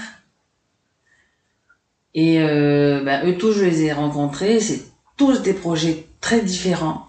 Mais c'est vraiment complet. Du coup, les mettre côte à côte, c'est c'est vraiment en fait une vraie représentation de la mosaïque culturelle de la Calédonie. Et donc, euh, en clou du spectacle sur ce projet, il est prévu en fin d'année, au mois de novembre, fin novembre, de faire euh, la journée culturelle océanienne avec ces écoles qui ont participé et euh, ben voilà les mettre en valeur à travers un grand spectacle qui va durer voilà une demi-journée où ils pourront voilà montrer donc il y aura une, un espace expo pour ceux qui ont fait des arts euh, arts plastiques et puis il y aura une scène pour ceux par exemple qui ont des slams à déclamer, qui ont des danses, qui ont des chants. Un peu comme ça avait été fait non il y a quelques années, c'était pas il y avait un festival océanien qui avait été mis en place en partie avec Jean-Marie Dubaou. Euh, il y avait pas eu C'était Mélanésia 2000 en 1975, mais ça fait très longtemps, j'étais pas née. Oui, ben moi non plus, mais j'en ai quand même entendu parler parce qu'apparemment c'était quand même un bah, En fait, cet événement-là, c'était pour tout le monde et c'était un peu la revalorisation de la culture kanak et aussi à la recherche de l'identité kanak pour euh, la montrer à tout le monde. En fait. on est un peu dans cet état d'esprit. Oui. Et sans vouloir euh, sans vouloir voler à César on ne vole pas à César on s'est dit qu'il y avait des bonnes idées mais qui n'avaient pas été pérennisées donc essayer de remettre en place quelques idées un peu et euh, en commençant par les écoles puisque c'est enfin pour moi dans ma vision c'est les élèves c'est ces élèves là c'est eux qui vont être notre avenir. Donc pour moi c'est à eux qu'il faut apprendre tout de suite entre guillemets les bonnes manières le vivre ensemble, le travailler ensemble, la coopération, la bienveillance, etc. Mais pour leur apprendre tout ça, il faut qu'ils maîtrisent la langue française. Et pour ça, ben, chacun a ses canaux et il y en a ben, que le canal, il est que en langue maternelle et qu'il faut essayer de défricher. Eh oui, ça fait un sacré taf. Et alors, euh, donc, tu avais travaillé, on va dire, dans les écoles directement en province nord, car ici on a donc trois provinces, province nord, province sud, province des îles. Là, tu travailles pour la province sud. Mhm bientôt la province des îles Peut-être. Peut-être. Faudrait que je retourne à la source pour faire profiter un peu mes pères de. Et euh, sur ce poste là du coup et, donc euh, cette mission que tu as avec le label de l'école océanienne, euh, tu es engagé sur une durée déterminée, indéterminée? Alors le le ce qui est bien c'est que comme je suis fonctionnaire, je peux y rester toute ma vie si je veux. donc pour l'instant au moment de quand j'ai candidaté que j'ai eu le poste, on m'a pas donné de fin de mission. Ok. La mission est ouverte sur une durée très large et euh, on attend qu'à être développée, et je pense que, ben, en fait, ici en Nouvelle-Calédonie, ça marche avec les élections, je crois. Donc la mandature va se terminer 2024 ou 2025. 19, 20, 21, 22, 23, donc 24. Et donc euh, en 2024, soit ils vont me dire ben c'est une nouvelle mandature, on change de mission, on change d'objectif, donc euh, on n'a plus besoin de ce poste ou bien autre chose. Ou... Je t'imagine bien en 2024. Bah, je pars dans les îles, puisque c'est comme ça. Ça y est. Allez, les je fais six ans un peu partout. comme ça, je serais bien à Nouvelle-Calédonie tout terrain. Eh, tu vois, Mais je crois qu'il y a ça aussi comme souci ici, c'est la vision pays, euh, mais pays large. Et du coup, euh, des fois, on est trop sûr que la province sud, que la province nord, que la... Alors qu'en fin de compte, euh, il y a des problématiques qui se retrouvent partout et on a tendance à les traiter juste par rapport à une localité et pas forcément... et en mode immédiat tout de suite et c'est fini alors que la problématique peut se reposer après et voilà. Et du coup renouveler c'est ça. Euh, d'autres projets en parallèle? En même temps tu me diras tu dois déjà bien occupé entre le label et puis euh, la rédaction ben, euh. Clara Philippi qui était avec moi pendant les conférences TEDx qui a été mon invitée aussi elle rentre dans nos écoles à partir de la période prochaine 19 avril. Ah, chouette. Oui, elle m'avait parlé qu'il y avait une idée comme ça. Euh, c'était pas encore au total validé. Ça y est, on a tout validé. Ah, vous êtes trop forte les filles, j'adore. Donc, euh, elle va rentrer dans nos écoles pour euh, dans son projet s'appelle les écoles de la paix en Nouvelle-Calédonie. Ok. Et euh, à l'intérieur, on a des, on a monté ensemble des fiches pédagogiques sur la différence, l'autre, la bienveillance, la communication non violente, la résolution de conflits. Et donc tout ça, ça va rentrer dans nos écoles et ça va aider les jeunes, les enfants à, à maîtriser, à mieux comprendre et donc à mieux solutionner. Alors juste comme ça, parce que j'en profite, euh, vu qu'on parle de, de, Clara, pour donner un peu les, les, thématiques sur lesquelles elle, elle a travaillé Mhm. aussi. Ce qui est assez drôle de voir, c'est quand même, c'est que vous partez toutes pour pouvoir travailler sur des thématiques, vous revenez. Euh, et donc, Clara, alors peut-être que tu as... Elle, c'était la mémoire comme euh, arme de réconciliation massive. Je savais que tu le ferais beaucoup mieux que moi. Et on peut retrouver du coup, euh, la retrouver dans l'épisode 6. Et euh, tout comme j'ai fait pour elle, je remettrai aussi, je mettrai pour toi aussi les liens vers euh, tes conférences, sachant que les conférences TEDx, on est sur une durée 10, 12. 10, 12 minutes. Euh, par contre, quand vous êtes sur vos thèses et vos conférences conférences, c'est pas le, C'est comme le podcast, hein, les Voilà. chers auditrices et auditeurs faut avoir du temps. C'est comme on disait, genre, il faut prendre le temps de bien comprendre et de bien. euh, C'est ça. Oui, de rentrer dans le sujet. Puis de bah oui, parce que c'est- euh, à force de survoler et de se dire que tout se fait rapidement, en fait, euh, C'est pas vrai. bah non, on comprend pas, on survole et on se dit, bah, je crois que j'ai dû louper un truc là. Il y a une donnée qui me manque. Et c'est pour ça que le format TEDx, il était très bien, mais en même temps, il fallait y mettre un peu tous les indices pour que tout le monde, et en particulier ceux qui ne sont pas de Calédonie ou en Calédonie, Mm. comprennent. Et en même temps, quand t'avais fait ton ta partie là en 180 secondes de présentation, c'était avant, j'imagine? Oui, c'était un an avant. Ça entraîne un peu Voilà. parce que t'as as quand même fait aussi un peu gradué. Enfin, Oui. T'as commencé parce que donc elle elle a fait une conférence Marie-Laure qui dure 1h50 car j'ai regardé, écouté jusqu'au bout avec les questions, c'était très intéressant. Euh, du coup en collaboration, ouais, vous étiez euh, quatre intervenantes.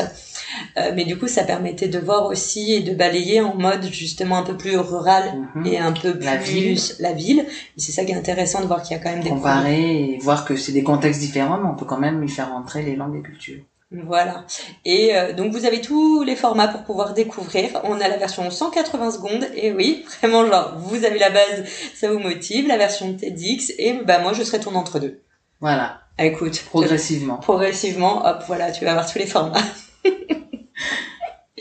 et donc du coup, ouais, vous avez t'as fait rentrer euh, Clara dans, dans le projet et du coup vous allez euh, donc vu que là c'est, tu m'as dit école de la paix en NC en Voilà. Nouvelle-Calédonie. C'est l'intitulé qu'on a, que elle a donné. Moi, Mhm. j'ai été un peu un support sur le côté pédagogique parce que Clara n'est pas enseignante. Et euh, à partir de la semaine prochaine, on rencontre les classes qui se sont inscrites à son projet. oui.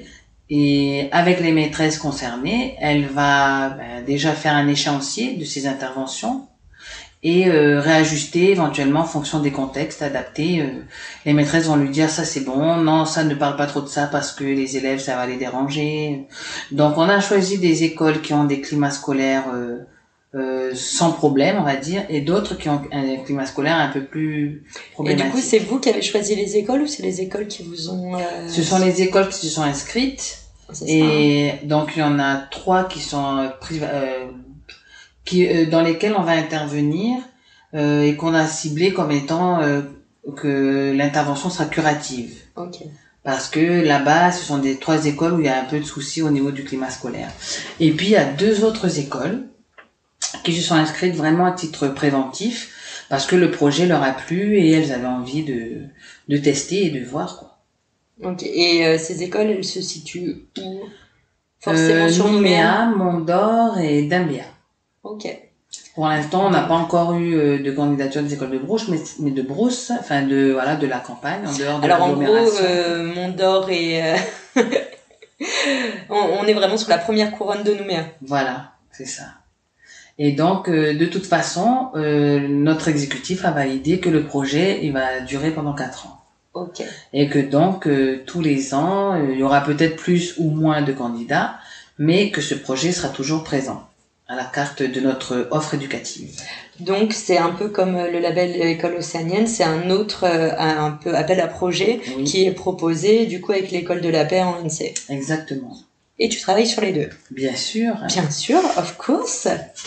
Eh ben écoute, on a quand même fait un grand tour d'horizon. Est-ce que vu que tu m'as donné une impérative, je vais essayer de la respecter. Moi, sinon, je papote euh, et je vous laisse parler. Euh, Est-ce qu'il y a des, des choses euh, dont on n'a peut-être pas qu'on n'a pas abordé ou, ou que tu aimerais parler ou mettre en avant par rapport à, à toutes ces, tous ces sujets-là? Ben, moi, pourquoi aussi je me suis dirigée vers euh, c'est cette recherche là, cette problématique, parce que j'ai fait le test en métropole de mettre ma fille en école bilingue euh, langue régionale. Comme nous étions à Pau, Mm. j'ai mis ma fille dans ce qu'on appelle là-bas les calendrettes. Donc elle faisait occitan et français. Et moi, en parallèle à l'université, euh, ils proposaient des cours d'occitan et des cours de russe. Donc j'ai essayé de me mettre dans la peau d'un étudiant, euh, voilà, en langue étrangère, mais très étrangère, très éloigné de ma langue entre guillemets maternelle qu'est le français, pour euh, voir comment moi en tant que parent je me situais, comment ma fille euh, en tant qu'élève elle allait se situer, et euh, rapporter tout ça ici en Calédonie et essayer d'avoir ben voilà avoir des arguments avoir de l'expérimental pour expliquer euh, aux gens ici en Calédonie que c'est possible c'est faisable mais surtout c'est utile et euh, ben, je tiens à préciser que la première personne qu'il a fallu convaincre c'était ma mère C'est vrai? Parce que ma mère, elle m'a dit, mais tu fais n'importe quoi, l'occitan, ça va servir à quoi? Mais exactement le même discours que les collègues qui étaient très réticents à ce que la langue maternelle, et en particulier kanak, soit enseignée ou utilisée comme euh, vecteur d'enseignement. Et elle m'a dit, euh, mais vous faites n'importe quoi, arrêtez d'utiliser vos gosses, euh, euh, faut apprendre le français si vous voulez réussir à l'école. Le temps, t'as appris le français pour que tu fasses l'école bien. Là, maintenant, tu vas aller faire, t'as fait ton master et tu veux mettre ta fille dans une langue qui sert à rien. Et en fait, petit à petit, elle a assisté à une de mes premières euh, conférences lors d'un séminaire et elle est sortie en pleurant. Parce qu'elle m'a dit, elle ne savait pas qu'en fait, mon travail consistait à aider les enfants à réussir. Ah ouais? Et que, bon, ben, en fait, euh, je crois qu'en Calédonie, tout le monde a l'idée des maîtresses qui font maîtresse pour avoir les vacances, euh, la paye, euh, le voyage administratif pour aller en France, voilà. et qu'en fin de compte, on est maîtresse juste pour être maîtresse, mais qu'on n'a pas derrière la vocation d'aider nos élèves à réussir. Donc, euh, et, et moi, j'ai eu du mal à lui, à lui faire accepter que je fasse un master français langue étrangère parce que euh, du coup, j'ai menti. J'ai dit que je faisais ça pour aller travailler en Nouvelle-Zélande et en Australie pour euh, parce que j'avais pas. Mais voilà, il fallait lui dire quelque chose pour qu'elle accepte que je fasse l'école encore. Ça me fait rire, ça me rappelle euh, ma dernière invitée, où pareil, du coup, euh, pour justifier ses études et ses évolutions d'études euh, en France avec son père, en gros, lui, il lui avait dit genre, faut être fonctionnaire. Du coup, elle trouvait un lien, elle trouve, elle, tu sais, Je elle- pourrais redevenir Ouais. fonctionnaire. tu vois, si jamais je fais ça, du coup, je peux être prof de musique. Voilà. Si jamais, du coup, tu es fonctionnaire. Oui, c'est bon. non mais c'est vrai qu'il y a une population. c'est- Je crois que c'est les. Moi, ma maman, elle a quoi, 63 ans. Oui, c'est ça, c'est des- c'est voilà, c'est des- dans la tête, c'est fixé comme ça. Le schéma pour toi réussir, il faut travailler dans la fonction publique et il faut faire euh, les trucs de voilà une nation, un pays, la République, tout ça. Euh, Si tu t'éloignes trop, si tu colores trop, si tu frises trop les cheveux, tout c'est pas bon. Et ma mère, elle est toujours, ben, elle, fait des brochings, des mises en pli, des défrisages et tout. Moi, j'ai décidé là dernièrement de la couper afro, de faire les bouclettes et tout. Mais elle était désemparée. Mais je me dis qu'en Calédonie, on a encore beaucoup à faire pour que les mentalités évoluent. C'est pour ça que je prends son exemple parce que, en gros, ce que je veux dire, c'est que on est un tout petit pays en fin de compte parce qu'on est même pas 20, 20 000 mètres carrés, on a même pas euh, 200, 200 000 personnes, euh, ouais, 250 000 personnes. On pourrait changer plein de choses parce qu'au niveau institutionnel, on a plein de compétences euh, qui sont à nous, enfin du moins que l'État nous accorde de d'exercer, mais on a quand même, euh, enfin on a, on dirait, enfin moi, de là où je me situe, j'ai l'impression que nos, on a peur de changer. Donc on prend par sécurité ou par idéologie ce qui se fait en France, on fait un peu copier-coller, et puis finalement, ben on voit que ça marche pas, mais on continue, on continue. Peut-être aussi par facilité ou parce qu'on a l'impression, enfin, je dis n'importe quoi. Genre, moi, j'ai débarqué en 2015, donc euh, euh, peut-être une impression que voilà, c'est ce qui se fait et du coup, c'est comme ça, que ça fait, marche et ça. ça a marché ailleurs. Du coup, pourquoi Voilà. pas ici Mais chaque lieu est différent, d'où il faut adapter à chaque fois. Surtout que là, on a la possibilité d'adapter. Bon, Mais bon, et ça va venir. bah, en même temps, il faut aussi avoir les moyens parce que sur tous ces projets que tu mènes, Mm. bon là, c'est bien, t'as Clara en, renfort, mais est-ce que vous êtes nombreux à travailler dessus? Ben non. Pour l'instant, je suis toute seule à les mener et euh, mais comme euh, je pense que j'arrive à bien organiser, à tout planifier, pour l'instant ça suit bien. Donc euh, Bon, pour l'instant, c'est bien parti, c'est en Mm. bonne voie. Ok. Alors, est-ce que tu veux qu'on attaque les questions de la fin? Allez, On n'a pas un petit sujet là euh, Tu veux pas en profiter pour faire un petit euh, Ben euh, ah oui, une chose là sur laquelle on est en train de travailler parce que donc je- j'ai la chance par mon association, mhm. association des docto- do- doctorants néo-calédoniens, de siéger au CESE. Donc c'est le Conseil économique et social et environnemental. C'est ça existe aussi en France le CESE-FR et puis il y a tous les petits CESE régionaux. Et donc on a soumis euh, il y a deux semaines une fut- un futur projet de loi qui j'espère aboutira sur le statut des doctorants. Puisqu'en fin de compte, les doctorants et même après les post-doctorants, donc les docteurs, ont du mal à trouver du travail parce qu'on est trop diplômé, donc on coûte trop cher, euh, et euh, notre finalement notre bac plus 8 n'est pas reconnu. En fait, dans l'administration ou dans les entreprises, les grilles ne s'arrêtent qu'à bac plus 5. Mm. Donc euh, c'est une problématique que je lance comme ça pour espérer d'avoir euh, comme un peu comme la bouteille à la mer, ça revient ou ça revient pas, mais c'est lancé. Et euh, là, le fait d'être au CESE, j'espère, et avec mon association, on a vraiment à cœur que ça aboutisse en vrai projet de loi. Du coup, vous voudriez quoi? C'est quoi cette idée de projet? Ben, en fait, concrètement, ce qu'on aimerait, qu'on a expliqué, mais que pas tout le monde est encore prêt à, ce serait que si on nous recrute dans l'administration, par exemple, que ça, peut très bien être fait par concours ou sur titre, mais que notre salaire, donc notre valorisation, se fasse à la hauteur de nos études. Puisque là, en fin de compte, on ne peut, si on est employé euh, par une administration, être rémunéré que au niveau bac plus 5, donc master alors que nous sommes des bacs plus 8. Enfin, je le serai bientôt, mais pas encore, mais voilà. Ok. Être reconnu euh, au- Juste valeur. à ta juste valeur et ça. à ce que tu as fait. C'est pareil dans les entreprises, par exemple, tout ce qui concerne les mines, tout ce qui est pharmaceutique, etc. On a beaucoup de doctorants ou de docteurs, mais qui travaillent euh, à, au niveau ingénieur. Donc, ingénieur, c'est bac plus 5. Et Mm. du coup, les trois années en plus ne sont pas valorisées. Alors que dans ces années-là, on a de la formation en plus, en plus de notre rédaction de thèse, de nos recherches de terrain.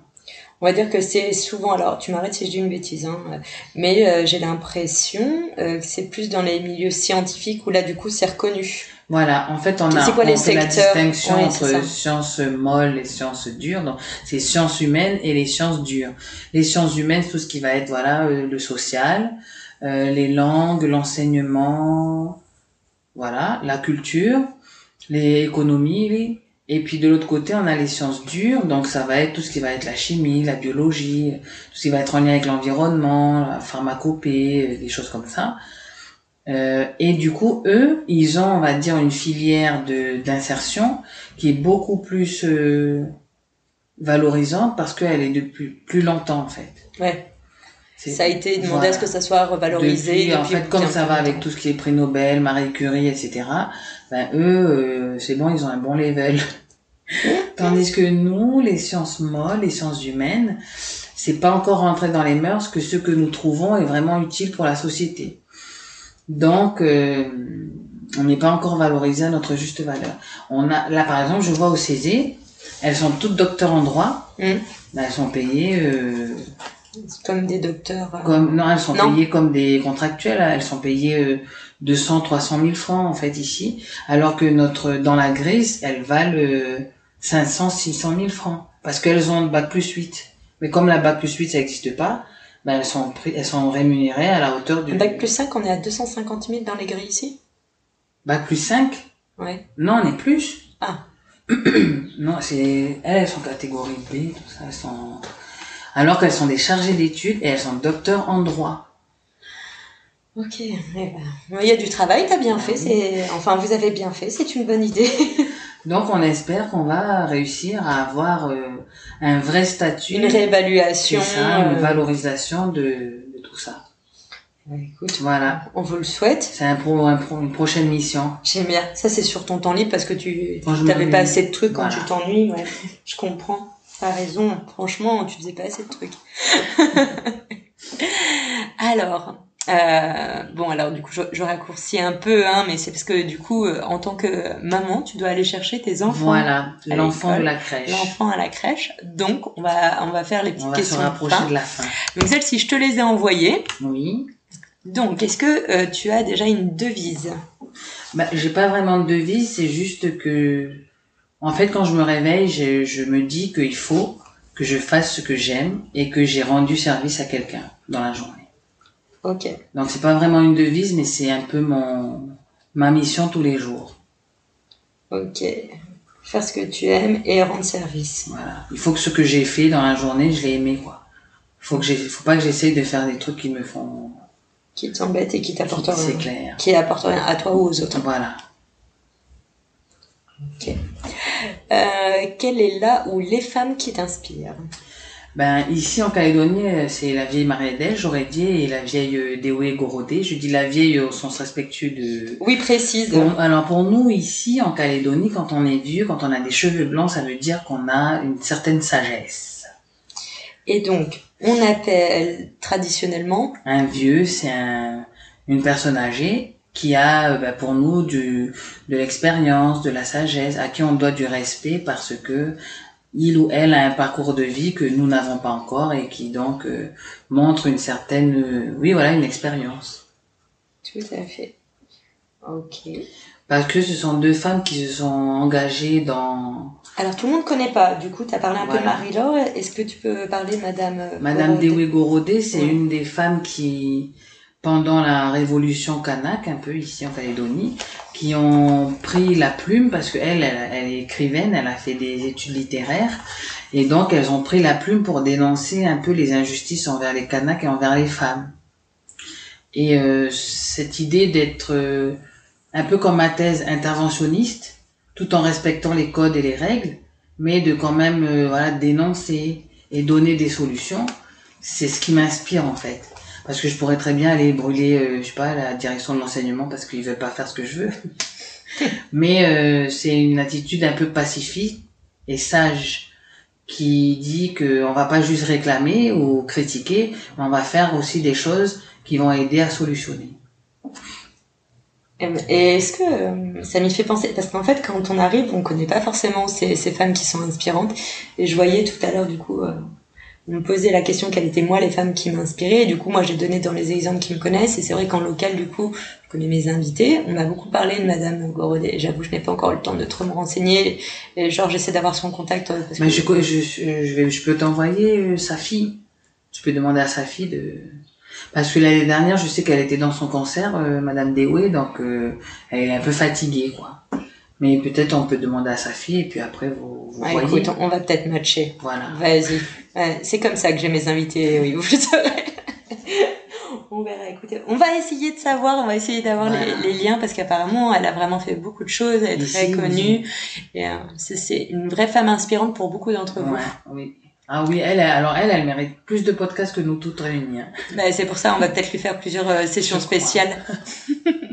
Euh, si tu avais une baguette magique, qu'est-ce que tu ferais avec? Mais je changerai l'école. je changerai les programmes et l'école en Nouvelle-Calédonie. Ok. École plus programme. Mm. Je prends des notes, hein, parce que sinon je, je ne retiens pas tout.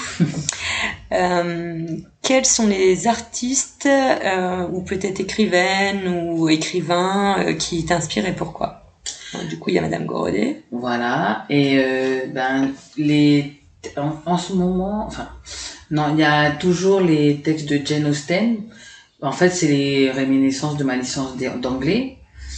Et c'est ce flegme anglais là qui ben, qui au début quand je lisais ça me sidérait en fait et des fois même ça m'énervait mais en fin de compte c'est une philosophie aussi je pense Ouais. Je l'ai pris après comme une philosophie on n'ignore pas on ne mais on met un peu de temps à- voilà, on prend le temps en fait on prend le temps on se détache on prend du recul et puis après on agit donc c'est c'est un peu ces, ces lectures là qui font que voilà ça me fait agir de telle et telle manière. Que tu dis que c'est normal que ça prenne du temps Voilà, et qu'il y a plusieurs chemins pour y Donc, il arriver. faut pas non plus trop s'énerver mais il faut faire surtout il faut faire Voilà. il faut pas toujours regarder il faut pas toujours critiquer euh, il faut faire parce que si on le fait pas personne ne le fera pour nous Tout à fait.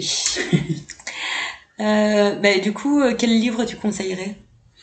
Hum, ben là, pour nous ici maintenant, euh, j'aimerais que tout le monde puisse lire euh, Décoloniser la pensée de Marie Salin.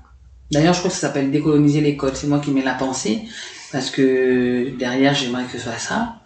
Décoloniser l'école. Et tu m'as dit l'auteur? Marie Salin. Ça s'écrit S-A-L-A-U-N.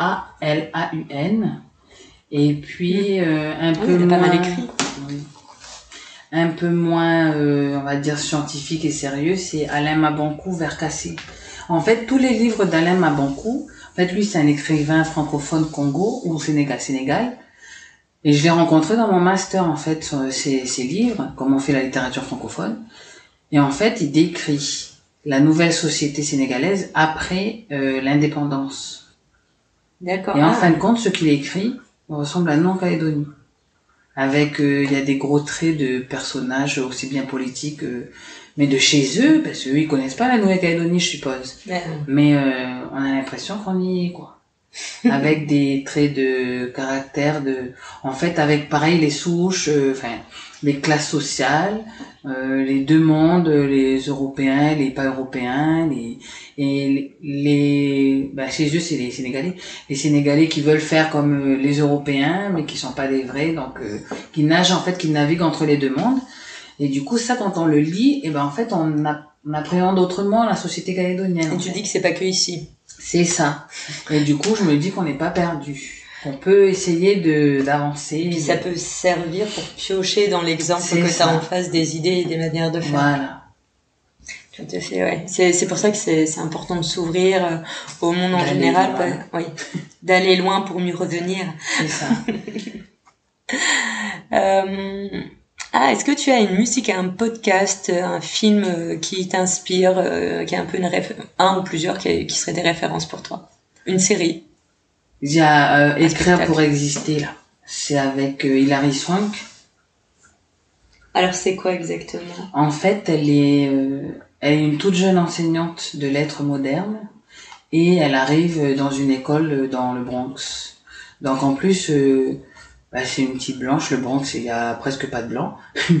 et elle arrive avec euh, une, une jupe plissée, des perles blanches, le rouge à lèvres. Elle arrive et elle dit bonjour et elle tombe devant une classe où personne ne l'écoute parce que en fait tout le monde est dans les problèmes du ghetto. Donc il y a une fille euh, qui s'est fait violer, il y a un jeune qui est voleur, son frère il est mort par euh, des tirs euh, de des bandes, des gangs, etc. Et en fin de compte, elle a trouvé pour essayer de les captiver, de leur faire lire le journal d'Anne Frank Mhm. et leur faire écrire un journal. Donc là on est sur un film. C'est ça. Et en, mais qui est inspiré d'un livre, je crois bien. Et en fait, euh, et toute sa famille lui a dit mais change de classe parce que la problème, c'est un peu mon histoire quand je regarde. Elle est arrivée, elle a été découragée, elle savait pas, elle a cherché une solution, elle a trouvé finalement. À la fin de l'année, ses élèves, ils ont eu l'examen, ils ont écrit, ils ont lu, ils ont écrit des journaux et en fait, elle est rentrée dans leur vie par cette écriture. Moi j'avais, euh, ça me rappelle et euh, du coup je l'ai pas vu celui-ci. Ça me rappelle un, un film qui avait été fait il y a des années un peu. euh, C'était quoi? Pas Esprit rebelle, si Avec euh, Michel oui, Pfeiffer. euh, oui, et puis il y a une, il y a pas une costaud dedans. Et y a- non. une ça, c'est un autre Ah. film qui a été fait après, mais oui, vachement bien. Alors attends, faut que je me rappelle le nom. Ça me viendra pas. Euh, et je vais essayer de, de retrouver. Alors je dis ça à chaque fois. Je- J'essaye. hein. C'est le prénom de la fille. C'est comme Désiré ou Chéri. Oui, ou- c'est un truc comme voilà. ça. Ok. Mais c'est Dulciné ou Destiné, un truc comme ça. peut-être destiné. Oui, peut-être. Si je vois, elle est très très très forte. Elle a eu un Oscar ou un truc, non oui, d'ailleurs si si. Elle a eu un, il y a eu un prix. Hein. Euh, ok, j'essaierai de chercher, comme ça je mettrai un exemple. Et bon, est-ce que tu as d'autres exemples ou d'autres choses qui te viennent? Non. On est pas mal. Voilà. Euh, As-tu des rituels bien-être? C'est de faire la prière. Ok. Parce que ben, nous, on est croyants dans la famille, pas très pratique. Enfin, on est pratiquants, mais à la maison, on va pas dans les lieux de culte. Mais euh, là, par exemple, j'ai perdu ma petite cousine là, il y a deux semaines, et son corps va revenir de France demain matin. Et euh, on a éprouvé le besoin avec mes cousines de faire une réunion de prière, de se retrouver, de pour euh, ben, pour nous sentir mieux déjà, pour euh, voilà. Et moi, je sais que prier, ça m'aide beaucoup à à ben, vider, à trouver la force, à, à vider mon sac, à voilà, me confier. Ce que je fais avec mon conjoint, mais mon conjoint il répond. Alors des fois je suis pas, j'ai pas envie d'écouter ses réponses. Au moins là, je me dis que je parle avec euh, voilà avec mon Dieu et puis il n'y a pas de réponse quand j'en ai besoin, mais peut-être je les vois après ou peut-être il n'y a pas du tout, mais voilà j'ai et ça me fait me rendre bien quoi. Je c'est ton rituel euh, bien. C'est ça. Eh ben, mes condoléances. J'espère que cette petite cérémonie va bien se passer. et, la suite aussi, j'imagine, du coup, c'est des moments de retrouvailles aussi. Euh... C'est ça. Ça fait deux semaines là qu'on se voit un peu tous les jours. Tout... Et comme elle, elle était beaucoup plus jeune que moi, elle avait 24 ans. Ah oui. Comme je fais partie des grandes sœurs dans la famille, donc j'ai géré tous les papiers. Là, ce matin, j'étais à la fin des pompes funèbres. Mais euh, c'est vrai que ça occupe aussi. C'est c'est des petites missions comme ça qu'on a et qu'on fait. Tu me fais halluciner, moi qui dis que je suis fatiguée, franchement je comprends pas pourquoi je te le dis. Est-ce que tu te sens heureuse et accomplie? Oui, mais accomplie, je, je crois que je serai accomplie quand j'aurai changé le système éducatif calédonien. Parce que ça me trotte tout le temps. Des fois, je me réveille et je dis à mon conjoint, tu sais, j'ai trouvé une nouvelle idée, là, je vais essayer de proposer à la direction, je vais essayer de... Donc pour moi, si c'est pas fini, ça fait que c'est pas accompli, donc euh, ça va trotter toujours quelque part dans ma tête. Tu sais que ça, c'est jamais fini. Oui, je pense bien. Mais oui, heureuse, euh, très heureuse parce que du coup, grâce à Canala, j'ai trouvé le deuxième, le nouveau conjoint avec qui donc est le papa du bébé de deux ans, et lui, c'est l'exemple type d'un élève en échec scolaire de toute sa vie. Et il a toutes les représentations très négatives contre, sur l'école, etc. Et du coup, il a vu une maîtresse. En fait, un jour, il m'a dit, mais si t'étais ma maîtresse, mais j'aurais pas fini comme ça. Si, si t'étais là quand j'étais à l'école, euh, et puis il m'a dit, mais il faut que tu restes, il faut que tu travailles pour le pays, il faut que tu travailles pour les enfants, il faut que... Il est encourageant, il est soutenant. Il est très tout il est encourageant, soutenant. Et puis, ben, toute l'année dernière, il n'a pas travaillé pour euh, garder bébé parce que lui n'aime pas trop l'autre. Lui, il est très renfermé. Enfin, il était, parce que là, il est en train de s'ouvrir. Très réservé. Il, il, a grandi à Canala, et pour lui, il a toutes les représentations négatives. C'est pas bon les blancs, c'est pas bon l'autre. Tous les blancs, c'est les gendarmes, c'est toujours les méchants, c'est toujours la maîtresse qui, voilà, qui condamne, qui punit, etc. Et il a vécu et grandi avec toutes ces représentations-là. Et donc, maintenant que nous habitons ici, eh ben, il voit toutes les ethnies, il voit finalement que ben, tout le monde est gentil en fait. et il apprend à discuter avec des gens qu'il ne connaît pas, ce qu'ils ne font pas du tout à Canada. Canada, quand je suis rentrée dans le magasin et que j'ai dit bonjour, tout le monde m'a regardé d'un air, euh, c'est qui celle-là qui parle? En fait, eux, ils rentrent dans le magasin, ils font leurs courses et ils ressortent. Ah, ils font pas bonjour, même si on se connaît pas, mais on dit bonjour. C'est comme quand on rentre à une grande surface, à la première dame qu'on voit à l'accueil, on dit bonjour. Même si elle nous entend pas, elle répond pas, mais on dit bonjour. Et lui, il y avait pas ça. Et euh, du coup, il a dit non, je mets pas mon fils à la crèche. Non, non, non, je sais pas qu'est-ce que les femmes vont lui faire. Euh, je les connais pas. Euh. Donc notre fils vient de commencer la crèche au mois de février parce que pendant un an, il est resté avec papa poule à la maison. Et du coup, Papa Poule, il fait quoi là en ce Et là, Papa Poule, il a commencé un nouveau travail depuis fin février dans une école en tant qu'auxiliaire de vie scolaire. Ah, cool. Et donc là, il voit l'école sous un autre angle et il réapprend en fait euh, l'école. Et hier, il est rentré, il était ému de me dire que, eh ben, j'ai entendu en classe, on a fait euh, l'histoire des Kanaks en Calédonie. Lui n'avait pas vécu ça, on a 10 ans de différence, lui il est de 78. Et lui, il a vécu les événements à Canada. Et euh, donc il me racontait, lui, il a dormi dans les tranchées, il se cachait, ils ont mangé des maniocs pendant des mois parce que voilà, il y avait les feux, il y avait les événements, quoi. Mais du coup, il me dit, mais en fait, on est dans deux mondes, mais les écoles ici, c'est pas comme les écoles à Canada. Ici, ils ont un psychologue, ils ont un orthophoniste, à Canada, ils ont pas. Et, et tout ça, là, depuis un mois, parce que ça va faire un mois la semaine Ça fait beaucoup, hein, aussi. Ça fait beaucoup. Mm. Et euh, du coup, ça le choque c'est un choc, mais en même temps, après, il apprend à, à faire avec, en fait. Et, du coup, il voit la Nouvelle-Calédonie dans un autre angle. avec une autre vision euh, qui est possible de mettre en place, reprendre des petites choses pour mieux vivre ensemble. fait, mais ça veut dire que mon fils, enfin, son, notre fils, il va apprendre ça aussi. J'ai dit, mais en fait, non, on a appris aussi à l'école la culture kanak, tout ça. Il fait, mais pourquoi moi j'ai pas appris? Mais c'est pour ça que j'aime pas les autres, parce que j'avais l'impression qu'ils nous ont empêchés de parler de nous. Oui, qui nous ont juste dit, genre, ça. nous, c'est ça et c'est ça que vous devez savoir. Voilà. Genre, imposer les choses. Parce que lui, il a appris nos ancêtres les Gaulois, lui. Ah oui. Il n'a pas appris, euh, comme nous, euh, la pita, enfin, toute notre civilisation euh, locale. Donc, il était vraiment ému, mais même ce midi, on en a reparlé, mais il avait les larmes aux yeux. Mm. Il m'a redit, j'étais vraiment contente d'entendre que, vous- que à l'école, on apprend les canas, que... Je lui ai dit, mais je te dis que ça a évolué. mais il faut que ça prenne du temps, mais ça va, ça- on va changer les choses, on va améliorer, quoi. Eh ben oui, mais c'est vrai que moi je savais pas non plus là que petits ils apprenaient. euh, Il y, a, il y, a, il y a longtemps, du coup, c'était genre il y a une cinquantaine d'années. Ça fait Mhm. combien de temps qu'on qu'ils. euh, C'est que depuis 98. Ah, c'est ça, hein, ça c'est pas si vieux que ça. Voilà, et 92, ils ont commencé à mettre, mais que au collège, dans les livres d'histoire et de ça. géographie du collège. Et sinon, avant, euh, on apprend pareil, copier-coller de la France. Ouais, ouais. Mais moi, j'avais découvert ça en regardant le documentaire euh, sur euh, Jean-Marie Djibaou, que son fils euh, a fait euh, euh, au nom du père, du fils et... Quand ils ont fait la case commune en bas en ville, Mm, musée. mm. Et attends, je sais plus, et des saints, mais marqués d'une certaine manière, je crois. Il n'y a pas un truc comme ça, le nom? J'essaierai de retrouver. Je vous le conseille, j'en ai parlé, euh, j'ai j'ai découvert. Et il y a un numéro 2 que je dois voir avec une copine qui a été fait. Et c'est vrai qu'on découvre et on comprend parce que de l'autre côté, quand t'es soit quand t'arrives ici en bons oreilles, tu connais rien du tout et du coup tu comprends pas pourquoi il y a cette réticence, pourquoi on te regarde bizarrement, on te parle pas et t'arrives pas à t'intégrer. T'es là genre mais je vous promets, je suis gentille. Je, je ne veux que votre bien. Oui, moi c'est parce que j'aime bien ici que je suis venue. Et c'est vrai que c'est pas toujours évident non plus euh, de l'autre côté. C'est ça. Donc, euh, Donc là, lui, il vient. Moi, j'ai eu la chance par mon père de vivre entre guillemets des deux côtés. Mm.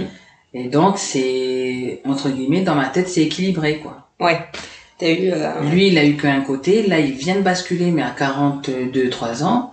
Et du coup, c'est, en fait, il est en train de remettre en question toute sa vie, toute sa vision, tout son fonctionnement et Ah bah tu sais ce qu'on dit, hein, 40 ans c'est le changement, euh, tu vis ta ça. deuxième vie. Tu peux lui dire. On dit lui. En fait, c'est ça. 40 ans tu vis Tu ta deuxième ta vie. deuxième vie, là. Et alors euh, actuellement tu te. Enfin, tu te verrais euh, comment et où dans 5 ans? Eh bien, dans 5 ans, en fait, mon vrai rêve ultime, c'est d'être ministre de l'enseignement ici en Calédonie. Ah ça serait trop cool, moi aussi je te verrais bien faire ça. Moi, j'aimerais bien faire ça. Parce qu'au moins, je serais sûre que je peux prendre les décisions. Que les- la main veux. sur les budgets. Voilà. Et là, je vais bien voir s'il y a ou non l'argent pour. Et si t'arrives à euh, faire dé- débloquer les fonds. Et peut-être que en plus, je vais arriver à débloquer des fonds. Donc ça sous moins de 5 ans, on est d'accord. Ben, si dans 5 ans c'est possible, tant mieux. Hein. Le docteur aussi, parce qu'il faut que j'ai fini ma thèse entre temps, comme ça, au moins je serai pas un ministre un peu. Nous ici on dit cocotier là pour dire euh, des gens qui sont là juste euh, avec un nom ou avec une étiquette politique, quoi. Je veux être un ministre complet, quoi, qui a tout, tous les bagages pour être un vrai ministre, comme ceux en Angleterre. Eux, en Angleterre, le ministre de l'enseignement, en plus, il bouge pas. Il est ministre pendant 10 ans. C'est-à-dire que t'as eux, le temps de faire vraiment des, des choses. quoi. réformes, voilà. Tandis que le gouvernement change tous les deux ans, mais lui, il reste tranquille pendant dix ans, lui et la santé. Et il décroche en fait le temps politique le temps euh, de T'as bien suivi l'Angleterre, il y, a- il y a eu... Mais Parce que ma licence d'anglais, Ah bah oui, c'est vrai. donc littérature et civilisation. mais du coup, ça m'a fait le parallèle avec l'Australie, la Nouvelle-Zélande, etc. Et, et je rêverais, et si jamais je suis pas ministre de l'enseignement, mais je serais en train d'habiter en Nouvelle-Zélande. C'est vrai? Et je vais faire maîtresse et parce que eux, leur système éducatif, il est parfait. Ah ouais? Et ils ont, j'ai rencontré la ministre, la consul Consul de de. Nouvelle-Zélande euh, à la journée de la femme là au Sénat Oui. coutumier. Et ben avant de parler en français, enfin, en- elle a d'abord parlé en maori. Elle a dit partout où je m'exprime et qu'un néo-zélandais s'exprime, il parle d'abord en maori parce que c'est notre langue. Mais à toute, elle, elle est blonde, blanche, Oui. aux yeux bleus clairs. Et on peut pas imaginer qu'elle est métisse quelque chose. Je crois qu'elle est rien métisse d'ailleurs. Mais eux, ils ont fait rentrer la langue et la culture du peuple premier pour tout le monde. Mais, C'est euh, la base, c'est le la base, socle base. de leur Et société. là, en tu choisirais quelle langue du coup? Bah ma langue, il faut.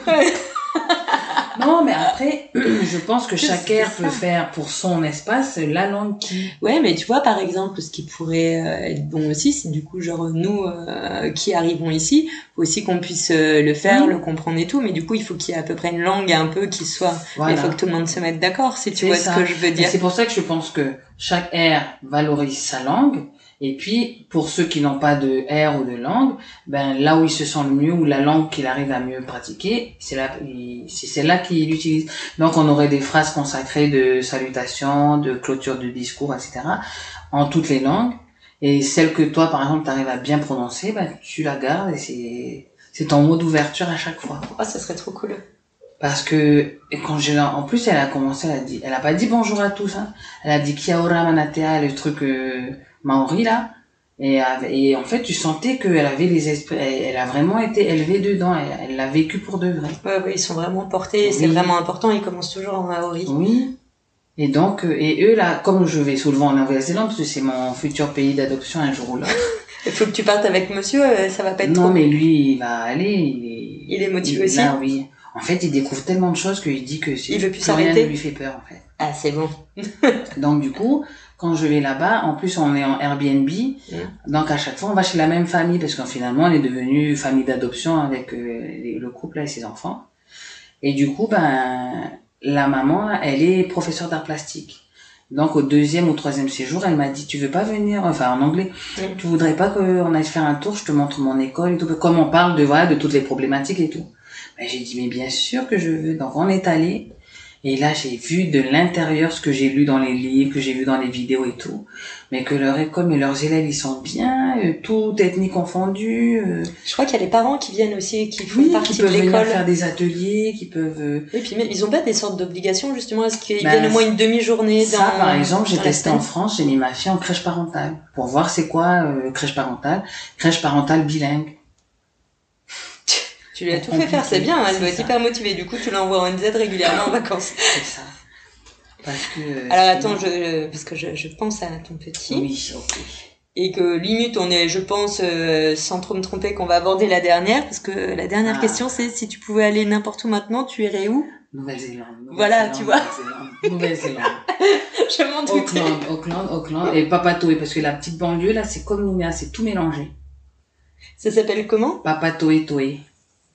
Et du coup quand on marche dans la rue, tu entends parler en maori, tu entends parler en samoan, tu entends parler en anglais, en français. Donc c'est on est comme ici. Et eux ça les dérange pas. Bah, Parce De- qu'ils ont déjà entendu Voilà, et qu'ils sont habitués depuis qu'ils sont petits. Donc ils pensent pas que l'autre est en train de le critiquer ou des trucs comme ça. C'est toutes les langues circulent dans la rue en fait. Et puis, ce qu'on a oublié de dire aussi, et c'est très important, c'est qu'ici, il y a euh, la langue des expressions du visage. Voilà. Je sais pas trop comment le dire autrement. Qu'est-ce que t'en penses? La langue non parlée, Voilà. qui est très très très importante. Langage visuel. Le langage visuel. Voilà, physique. Parce que je sais que ça aussi, euh, limite, c'est presque la plus universelle. C'est le premier, euh, c'est le premier dialecte local.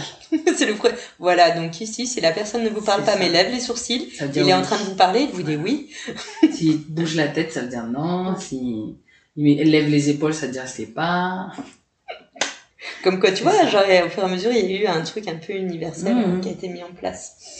Est-ce que il y a quelque chose que tu voudrais rajouter, une pensée, un... ce que tu veux? Ben, j'espère qu'on est. Je sais, donc je sais que le titre de notre podcast c'est Océanienne inspirante. Oui. Et donc moi, ce que j'espère, c'est qu'on en a encore beaucoup, parce que je suis convaincue que ce sont les femmes qui font changer les choses. Et donc j'aimerais qu'on en, on en soit beaucoup, que qu'on se laisse pas abattre, euh, qu'on n'ait pas euh, ben, d'obstacles. Et euh, c'est vrai qu'il y a plein d'obstacles, comme euh, voilà par exemple, on discutait avec mon conjoint de, on voudrait faire un dernier bébé. Hmm Et puis, ben, on se dit, obstacle, non, mais parce qu'il y a le travail, ou parce qu'il y a ça, ça coûte cher la crèche, ou des choses comme ça. Et, et puis, je lui dis, oui, mais tu vois, il faut pas qu'on regarde toujours les obstacles. Oui, c'est jamais le bon moment, il n'y a jamais voilà. les, les bonnes conditions idéales. Donc, euh, voilà, on s'est dit, ok, ben, on regarde ça pour l'année prochaine, le temps que, voilà, qu'on finisse la thèse, en fait, parce que, voilà. Et comme ça, après, mais on a souvent, on voit souvent des obstacles, mais on voit pas les, ce qui va être facile. Oui, on a plutôt, c'est comme on a tendance à voir le, le négatif et pas forcément ça. le positif. Et du coup, on se fait peur et on freine, on ralentit, voire on recule ou on abandonne. Et moi, je veux pas que les femmes ici en Calédonie, en Océanie en général, se freinent parce qu'on est des jeunes pays en fait ici. Et euh, on est encore, euh, on peut encore construire euh, des choses et donc il faut pas qu'on hésite. Que quand je compare par exemple avec l'histoire des Afro-américaines en, en- voilà en, en Amérique ou euh, des femmes en France qui ont mis du temps pour gagner certains droits, je me dis que nous on a tout, on a enfin moi par exemple qui suis née en 84, je suis née, ça existe la journée de la femme, les droits de la femme, etc. Donc euh, faut pas que je gaspille ça quoi. Mm. Il faut que je fasse fructifier leur euh, voilà leur lutte, leur sacrifice. euh. Eh bien, Écoute, c'est une belle conclusion. Merci. Je suis en train de me dire, on m'a posé la question tout à l'heure, j'ai été mauvaise, be- beaucoup mieux dans ta réponse. Et bien, merci beaucoup à toi euh, pour euh, ton temps, pour toutes tes actions, pour tout ce que tu mets en place. Je mettrai les petits liens avec euh, tout ce que tu m'as envoyé. Et, euh, et n'hésite pas, si tu as des contacts de femmes inspirantes euh, ici en NZ qui parlent français du coup ou autre, nous sommes preneuses pour pouvoir les interviewer. Ben, moi j'ai plein d'idées là parce que je connais plein de femmes. En plus là on vient de faire la journée de la femme, Oui. donc on s'est re-rencontrés alors qu'on se connaît par. euh, Oui, c'est comme ça qu'on s'est revus toutes les deux. Hein. Voilà. Et du coup ben j'en ai plein là dans la tête. Je te dis ça juste après. Ok, tu me fais une petite liste. C'est ça. Eh bien, merci beaucoup. C'est moi, merci beaucoup. Merci d'avoir écouté cet épisode d'Océanienne Inspirante. J'espère qu'il t'a plu. Si tu as aimé, n'hésite pas à partager ce podcast et en parler autour de toi. Pour le soutenir, je t'invite à mettre 5 étoiles sur Apple Podcast et rédiger un commentaire. Tu aideras à faire connaître le podcast. Tu peux suivre Océanienne Inspirante via sa page Facebook et Instagram du même nom. Tu trouveras toutes les informations dans le descriptif de l'épisode. On se retrouve très bientôt. En attendant, sois inspiré.